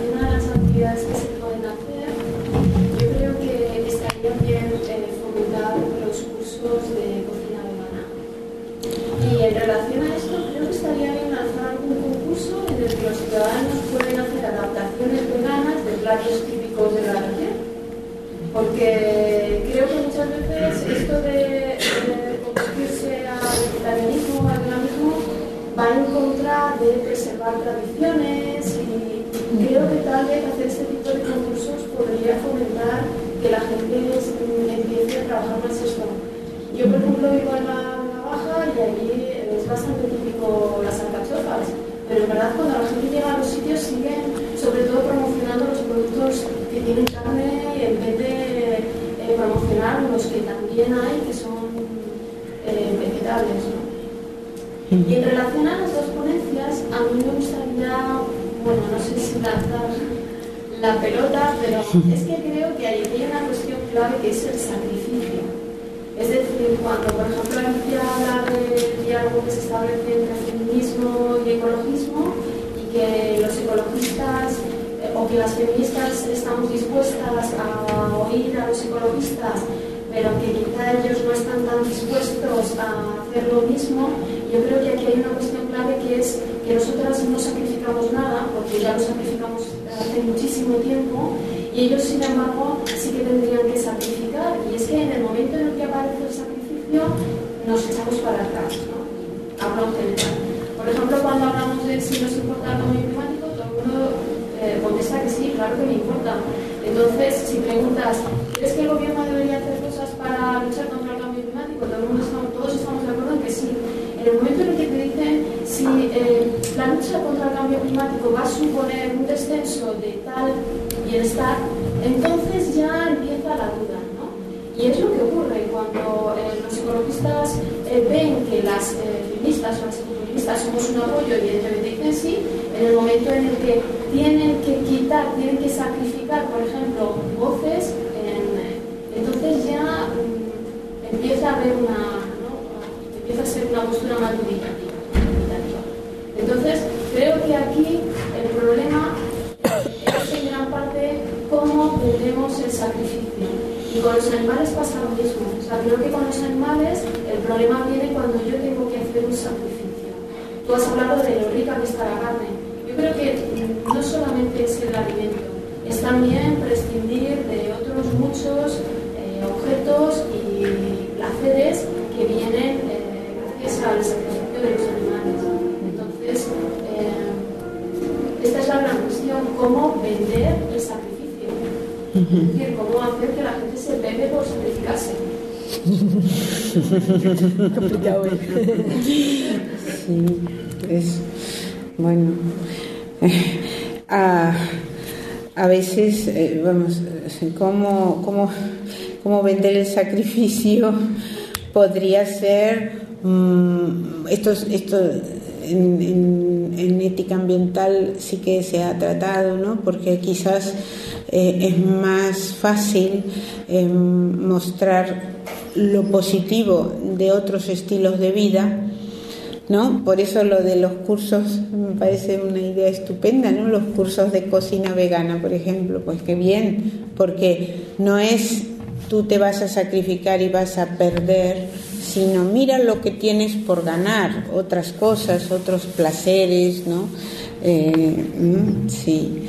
Mm, eh, me estaba acordando cuando has hablado de la, de la iniciativa esta de, las jornadas de empatía ¿no? y el grupo este, me estaba acordando también otra, otra iniciativa que, que hay en el en el Ayuntamiento de Valladolid, que no sé si ya se ha puesto en marcha o está por, que es, no creo que sí que se ha puesto en marcha y no sé si aquí la tenéis, que es el, la de las tarjetas para las mujeres que dan de comer a los gatos. Mm, Eso lo tenéis ya. Se está empezando, ah, sí. Vale, porque es que me contaban que realmente ha habido una gran emoción por parte de eh, mujeres que mm, estaban haciendo una, una, labor, ¿no? pero que nunca, eh, nunca habían recibido ningún reconocimiento, al, contrario, eso era una locura, ¿no? Mira, capricho, locura, etcétera, ¿no? Nunca se habían visto reconocidas institucionalmente y ahora tenían una tarjeta y bueno, eh, era interesante, ¿no? Aparte también había, había algún tipo de eh, formación para que no, no fuera de cualquier manera ¿no? lo que hacían y todo eso, pero eso ya lo tenéis. Mm. Sí, era el que decíamos, el, visualizar esas mujeres que están haciendo realmente un, un, mm. trabajo por la noche, recibiendo incluso agresiones físicas que le mandaban el insulto, cuando lo que estaban era cuidando una colonia que en el fondo también es, un, necesaria medioambientalmente para un control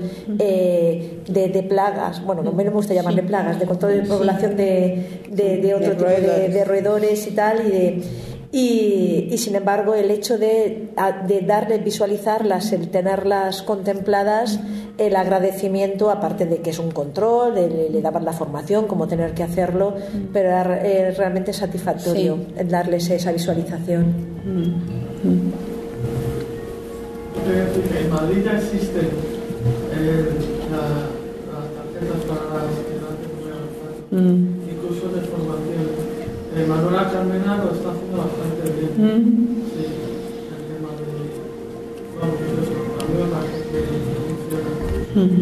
mejorado muchísimo todo ese tipo de conceptos de, de y todo eso. Y es una, un cruce, ahí es un cruce de, de género y, y de... Se llaman las gateras. suele ser Las gateras. Las gateras. Claro, claro, y es un reconocimiento, ¿no? Porque a una labor del cuidado. De la responsabilidad ¿m? con el entorno. Claro. ¿eh?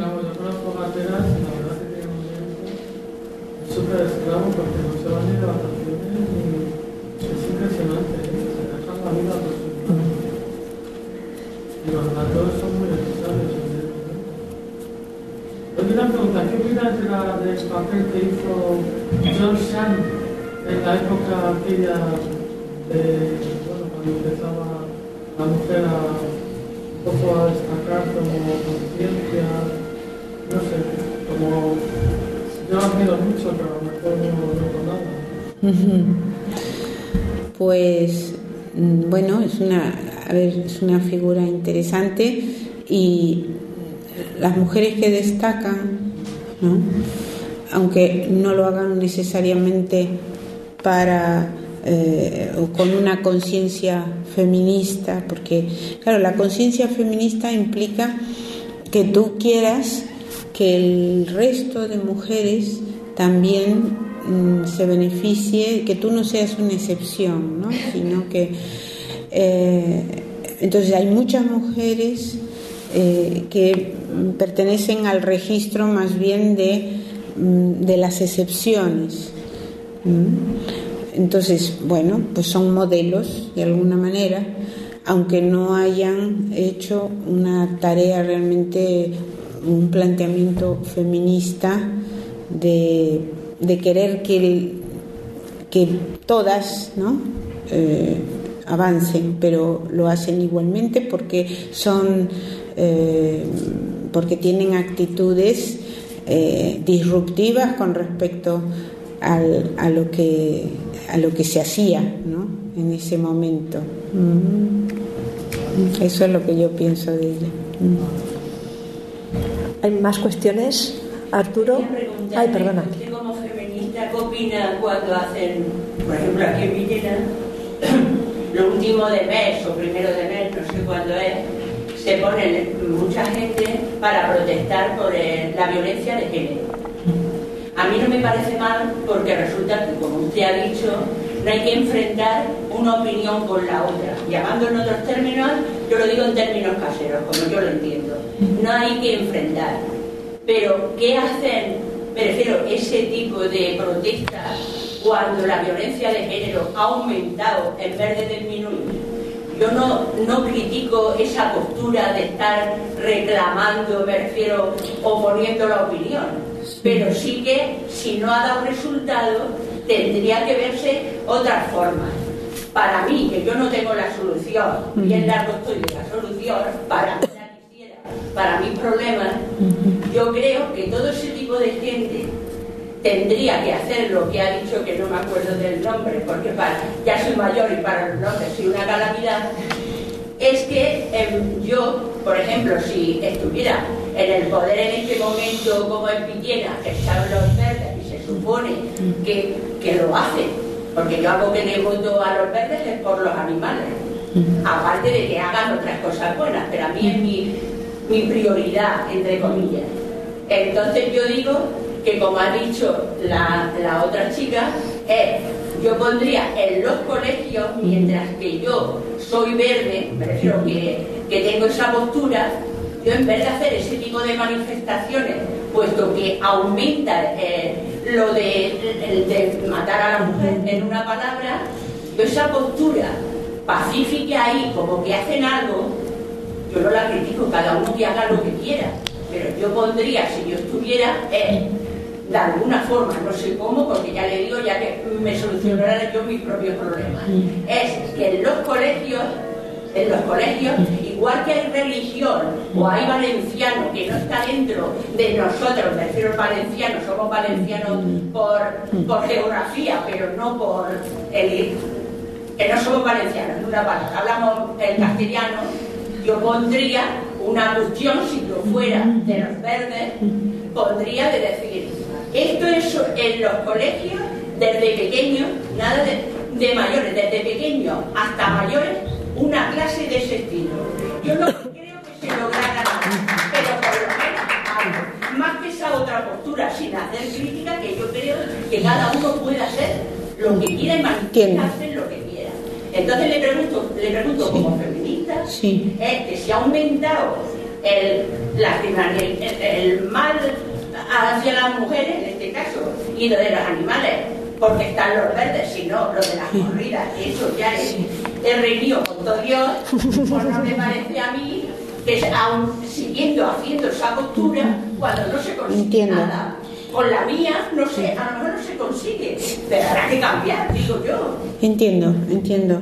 A ver, yo creo que la, la, la coeducación ¿eh? para la igualdad es fundamental pero mm, no creo que dependa eh, el currículum educativo desgraciadamente no depende del ayuntamiento. Entonces ese es el problema ¿eh? mm, entonces la coeducación eh, yo estuve en el, en el gabinete de estado del ministerio de educación mm, trabajando en un proyecto hace muchos años eh, de coeducación, trabajamos mucho, se empezó y luego ya las cosas fueron diluyéndose y fueron quedando aparcadas. Y, ¿eh? Entonces, eh, que es necesaria la, la educación para la igualdad de género es fundamental, por supuesto. Ahora bien, las manifestaciones contra la violencia de género. Yo no creo que sean eh, la causa del aumento, si es que hay aumento, porque otra, otro problema que hay es que no se sabe si realmente están aumentando, está aumentando la violencia de género o no, porque mm, desde que se contabiliza y se tiene en cuenta, ya, claro, eh, empieza, cuando un país empieza a contabilizarlo, parece como que hay mucho. Y sin embargo, eh, es porque lo contabiliza y el país de al lado que no lo contabiliza, no, no digo Portugal, eh, sino que digo el otro país que no lo contabiliza, dice, ah, es que nosotros no tenemos, que a mí me ha pasado alguna vez, eh, ah, dicen, ah, es que nosotros no tenemos, no tenemos hasta que hicieron la contabilidad y empezaron a horrorizarse de lo que tenían. Entonces, no, en primer lugar, no sé si está aumentando. En segundo lugar, eh, no creo yo que sean un resultado de, las manifestaciones, porque en países en donde no necesariamente... Yo no he dicho que fuera la causa, sino cambiar de postura, no que fuera la causa las manifestaciones para que hubiera más... bueno, a ver... Eh, vale. Eh, yo pienso que hay causas Mm, bueno, pienso yo y piensa mucha gente, eh, la misoginia indudablemente se activa, ¿eh? se reactiva eh, cuando hay mm, momentos especiales como pueden ser las crisis económicas. La crisis económica ha significado mm, de alguna manera que, que muchos hogares sean Mm, centros de tensión mucho mayores de lo que eran antes. Luego, mm, en, internacionalmente, no hablo de aquí, eh, se ha puesto en relación el aumento eh, de la violencia contra las mujeres con una especie de compensación eh, frente a las crisis económicas a la crisis, bueno, al neoliberalismo tremendo que ha, eh, ha castigado a muchísimos países, ¿no? Entonces, eh, sabemos que la violencia de género aumenta cuando hay guerra, cuando, cuando hay crisis económica, porque entonces se reactiva la misoginia y es algo así como buscar una compensación frente a otras frustraciones, que no, no, es una explicación así, no es una justificación que dé de la, de la violencia de género, entiéndaseme bien, ¿no? sino simplemente decir qué es lo que pasa. Eh, la coeducación, la educación para la igualdad, fundamental, por supuesto. Ahora, eh, que haya manifestaciones a mí me parece no a mí me parece bien porque eh, es una forma de llegar a gente que no está en el sistema educativo también, ¿no? Y mostrar que se trata de un problema social y que hay un posicionamiento en contra de, de, esas de, semejantes conductas, ¿no? De todas maneras, mm, había eh, otra. Kate Hernández, que es concejala de Igualdad, quiere ah, dar un comentario por el trabajo que sé que está realizando y luego una pregunta al fondo y, mm, mm. damos o dos preguntas. Kate. Yo primeramente agradecer que estéis aquí en Villena, eh, vuestra trayectoria, vuestros estudios que nos ayudan a, las demás personas a avanzar, ¿verdad? Yo vengo de una, de una trayectoria feminista en lo global. Pienso que el feminismo es un movimiento muy amplio que se cuestiona la vida individual, pero también la vida colectiva.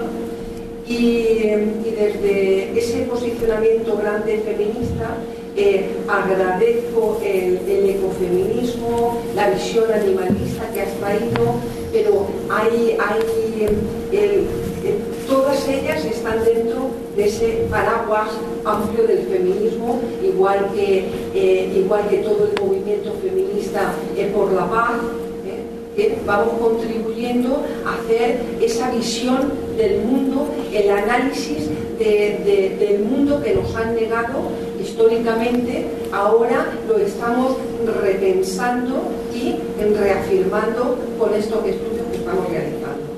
Eh, un poco por contestar también a la pregunta que ha hecho Esther, yo creo que el, pozo, el pozo feminista está fraguando, por ejemplo, aquí en Villena, no solo desde esa visión animalista que está, que, ella lidera y que intenta eh, dejar esa, esa semilla y, plantarla en todos los corazones y en la vida de la ciudad, eh, pero también, por ejemplo, estamos eh, dejando eh, unas semillas importantes en esta concepción del mundo diferenciada, igualitaria, no solo para, para los humanos, sino también para los animales, desde, por ejemplo, el diseño de nuestra ciudad. Ahora vamos a, sacar el pliego del plan general, de la revisión del plan general de ordenación urbana, y tenemos toda la cuestión de género dentro del pliego porque la visión de, las mujeres, de las personas ancianas de la infancia, también se tiene que tomar en cuenta a la hora del diseño del futuro de nuestra ciudad. Entonces, hay muchos pozos que estamos haciendo eh, a nivel feminista por, por la igualdad de, de mujeres y hombres para el beneficio de la sociedad en su conjunto a nivel de cultura, pues llevamos también el, el, tema 8, el 8 de cada mes, no solo el 8 de marzo, pues se hace eh, pues, distintas actividades para que las mujeres que estén presentes en los escenarios, en las producciones. Y luego sí que tocar el tema de, para responder a, esta, a esta que eh, si es verdad que el currículum no lo podemos, o sea, no es una competencia municipal, el currículum es una competencia de otras administraciones superiores, pero sí que hay una incidencia y un trabajo.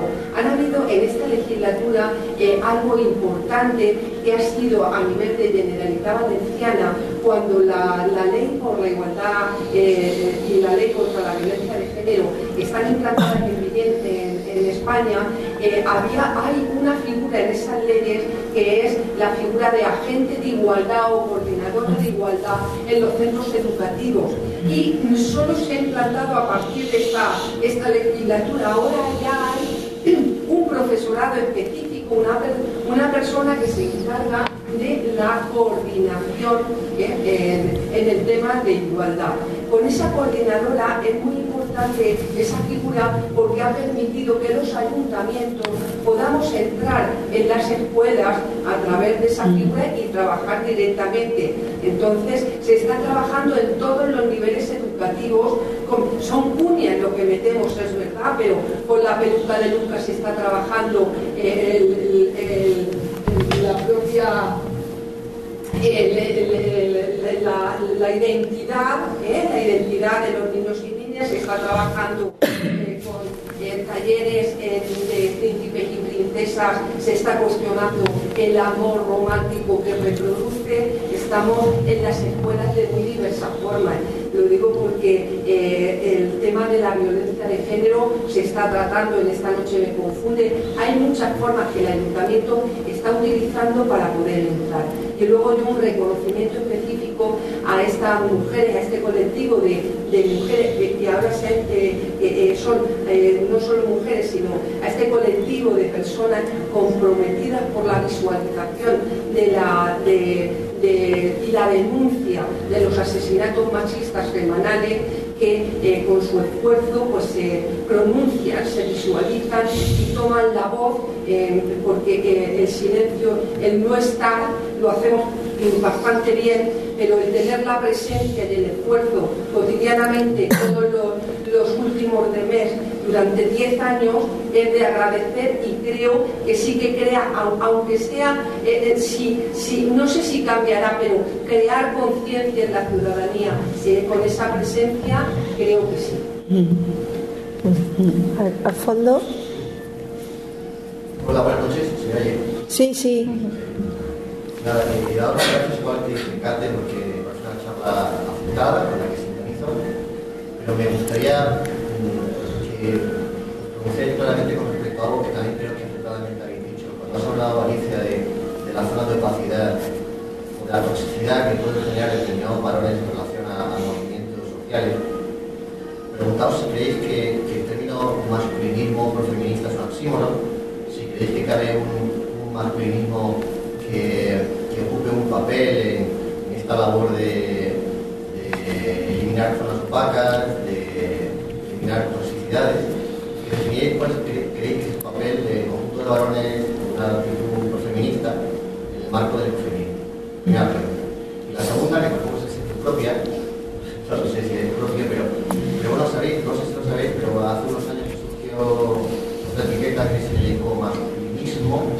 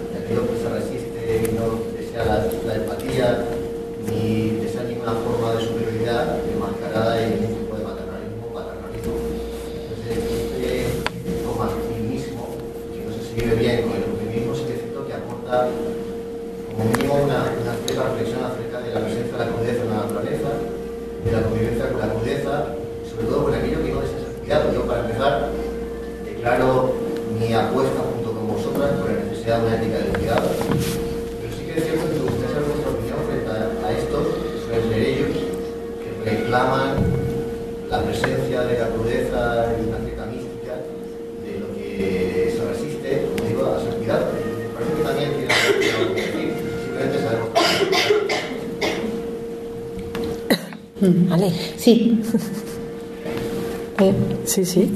Te refieres, por ejemplo, a Iron John, ¿no? El, el, ecomasculinismo.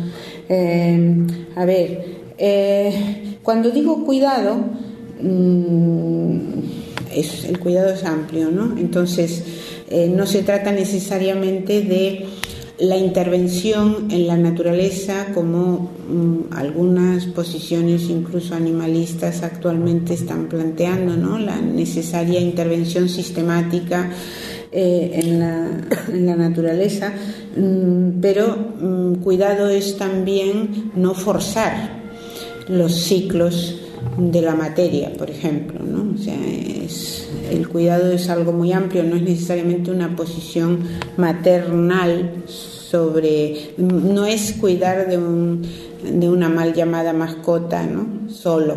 O sea, eh, mm, bien, varones por la igualdad. Eh, pues sí, a mí me parece lo, lo, de las masculinidades, me parece algo importante, ¿no? El desarrollo de las masculinidades. De hecho, bueno, tenemos un posgrado y eh, un posgrado de estudios de género en el, y en el módulo que yo llevo, que es el de teoría feminista, he invitado a, a un chico que trabaja masculinidades a, intervenir, ¿no? Porque me parece importante la, eh, el cuestionamiento que se está llevando a cabo ¿no? en, actualmente. Dicho esto, cierto es que, que, a veces es difícil, incluso en los ámbitos de, eh, de los hombres por la igualdad, a veces eh, hay como inercias que hacen que pues no, no siempre, o sea, no todos, que, es que generalizar es excesivo, ¿no? Pero hablo de ciertas inercias a veces que hacen que eh, no se reconozca muchas veces eh, la herencia feminista, ¿no? Por ejemplo. ¿eh? Y eso tú si conoces los movimientos por la igualdad sabrás que hay algunos que reconocen, otros que no reconocen necesariamente que, los, que las ideas de las cuales están partiendo, los estudios feministas de los cuales están partiendo, eh, pues no están suficientemente citados o cosas así, ¿no? Entonces, eh, pero a mí me parece una cosa interesante y necesaria. Mm, sí. Yo, bueno, eh, con respecto a lo que básicamente estoy de acuerdo en lo que dice Alicia, con respecto a lo que comentaba de lo del cuidado, eh, yo tampoco estoy defendiendo necesariamente el cuidado, sino eh, la no dominación y el no destrozar. O sea, eh, en ese tipo de, cuestiones de, la naturaleza salvaje, con que les dejemos en paz, vale, no es necesario más. Y con respecto a, los hombres profeministas, obviamente el feminismo es necesario para todos y para todas eh, invitamos obviamente a los hombres a que, a que se sumen a nuestra causa siempre y cuando lleven a cabo un proceso de deconstrucción de sus privilegios y siempre y cuando entiendan eh, el puesto que tienen que ocupar en una causa. Em, por ejemplo, si yo estuviera en una causa antirracista, no sería yo la que estuviera todo el día hablando y llevando el megáfono. Entonces, eh, y entendería que hay momentos en los que yo no, no tengo lugar en ese, y, esa causa necesita espacios no mixtos. Entonces, para mí es, es, muy importante que los hombres nos acompañen, pero entendiendo que hay momentos en los que necesitamos espacios no mixtos y necesitamos que ellos se deconstruyan antes de acompañarnos.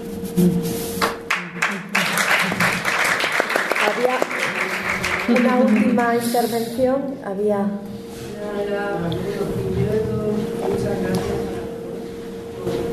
por, ser generadoras de, interés sobre estos temas que son realmente de actualidad, importantes, relevantes. ¿Puedes hablar un poco más alto? Muchísimas gracias por generar interés sobre estas cuestiones que son de relevancia y de importancia de actualidad.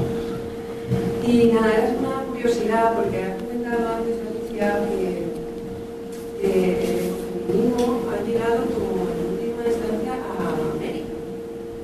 Y he entendido eso. América del Norte, dije. Ah, Pero América del Sur también, ¿eh? si es eso lo que te interesa. sí. Me ha resultado curioso porque veo que justamente los indígenas, las personas indígenas de América mm. Están tan conectadas con, con el ciclo de la tierra y tal, que me ha resultado curioso que el ecofeminismo haya llegado eh, por último a, a estos lugares. ¿Cómo puede ser? No sé, me parece una contradicción.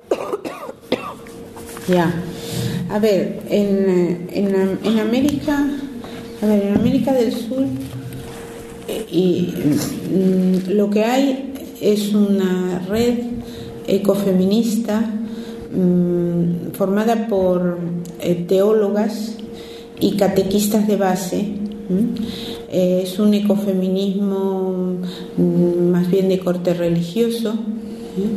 El grupo se llama Conspirando y me invitaron a su, a su congreso hace unos cinco años aproximadamente, estuve con ellas, muy interesante. En estos momentos están haciendo una, un acercamiento mm, entre el cristianismo, el catolicismo y, el, y los, los, las creencias indígenas, ¿eh?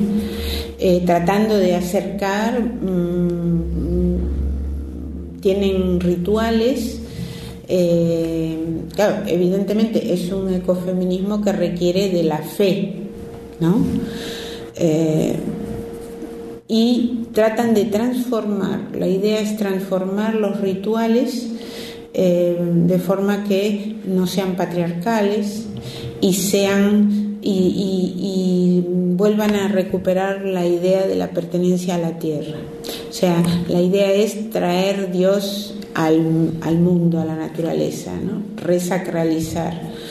Y, eh, me hicieron participar en un rito eh, que era un círculo en el que eh, cantaban y iban, ibas recibiendo unos saquitos de de tierra, de hierbas, entonces los tenías que oler, eh, olían muy bien, claro, eran hierbas aromáticas, y, luego había una de, que tenía que irlos llevando al centro. ¿no? Entonces era un ritual de, sororidad, ¿eh? de estar tomadas de la mano, y, en fin, eh, una experiencia interesante.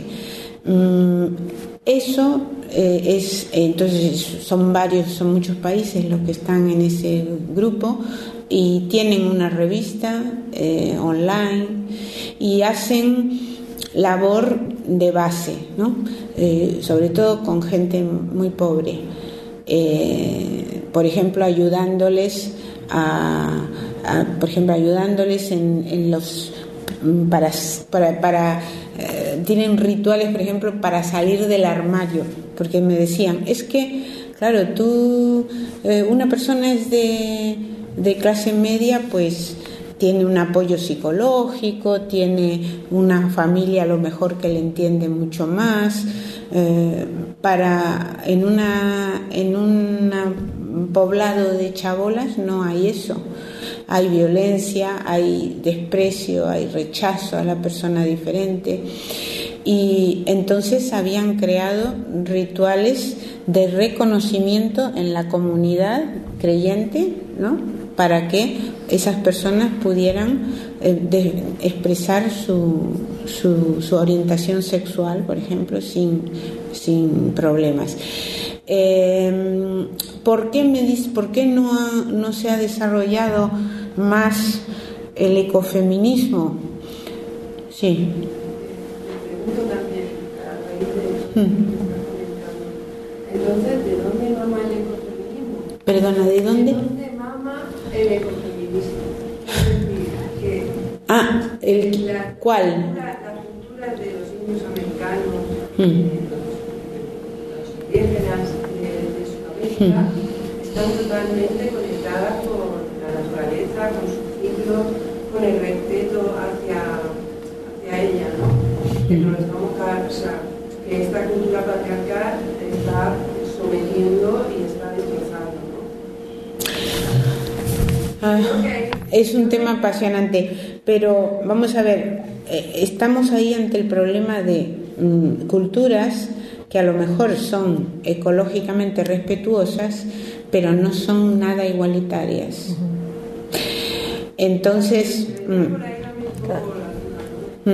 Mm, eh, entonces es, eso, ¿no? Lo que, lo que ocurre. Ellas están tratando de hacer un acercamiento, pero y una de las teólogas más conocidas del grupo de ellas, bueno, la, líder, la teóloga líder es Ivone Givara, la brasileña, que ha sido traducida al, español Sí, es, o sea que ahí hay algo y, es, y está en muchos países, ¿no? Ellas se conocen, se reúnen, pero mmm, no, Ivonne Guevara me decía, es que realmente no hemos tenido en todos estos años que llevamos ya, que llevan bastantes, ningún reconocimiento mm, por parte de las autoridades mm, vaticanas, ¿no? Nada.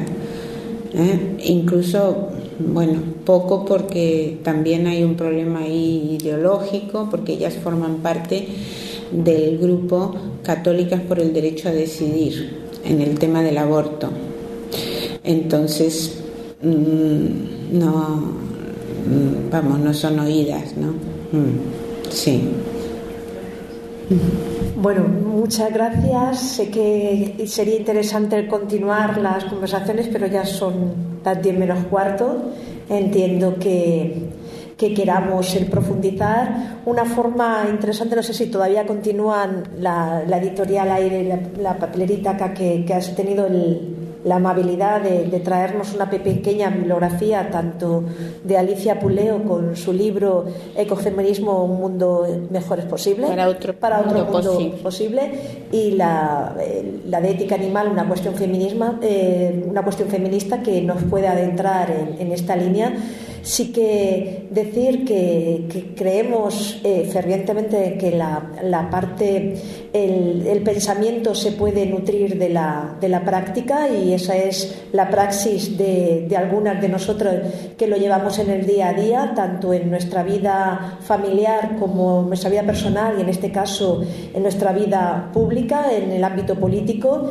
Y agradecer con, con, mil abrazos y mil besos que luego le daré tanto a Angélica y Alicia por querer estar aquí, por ofrecernos su tiempo, porque ha sido todo una todo un gesto el, el, querer estar aquí con nosotros, a la red ecofeminista por existir, porque llevamos este nuestro tercer año de encuentro y, y, precisamente es el poder ir nutriéndonos desde distintos ámbitos, desde distintos perfiles y de todo el territorio, el ir conociéndonos y el ver cómo poder trabajar en esta línea. Y por supuesto, y sé que compartiréis conmigo el apoyo a Dina Garzón, porque es también nuestra alma mater.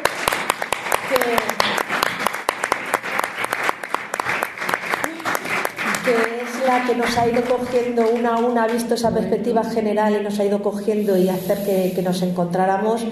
Y, muchísimas gracias por asistir y que esto es el principio de toda una serie de, acciones que aunque no la veamos, pero, pero parte de esa, de esa de ese trabajo que, que, se va nutriendo, de esa visión conciliadora y de trabajo y de, de, de cambio para, para, un mundo de una transformación del mundo con todos los agentes y todos los seres que, que la habitamos. Un abrazo y feliz noche. Muchas gracias.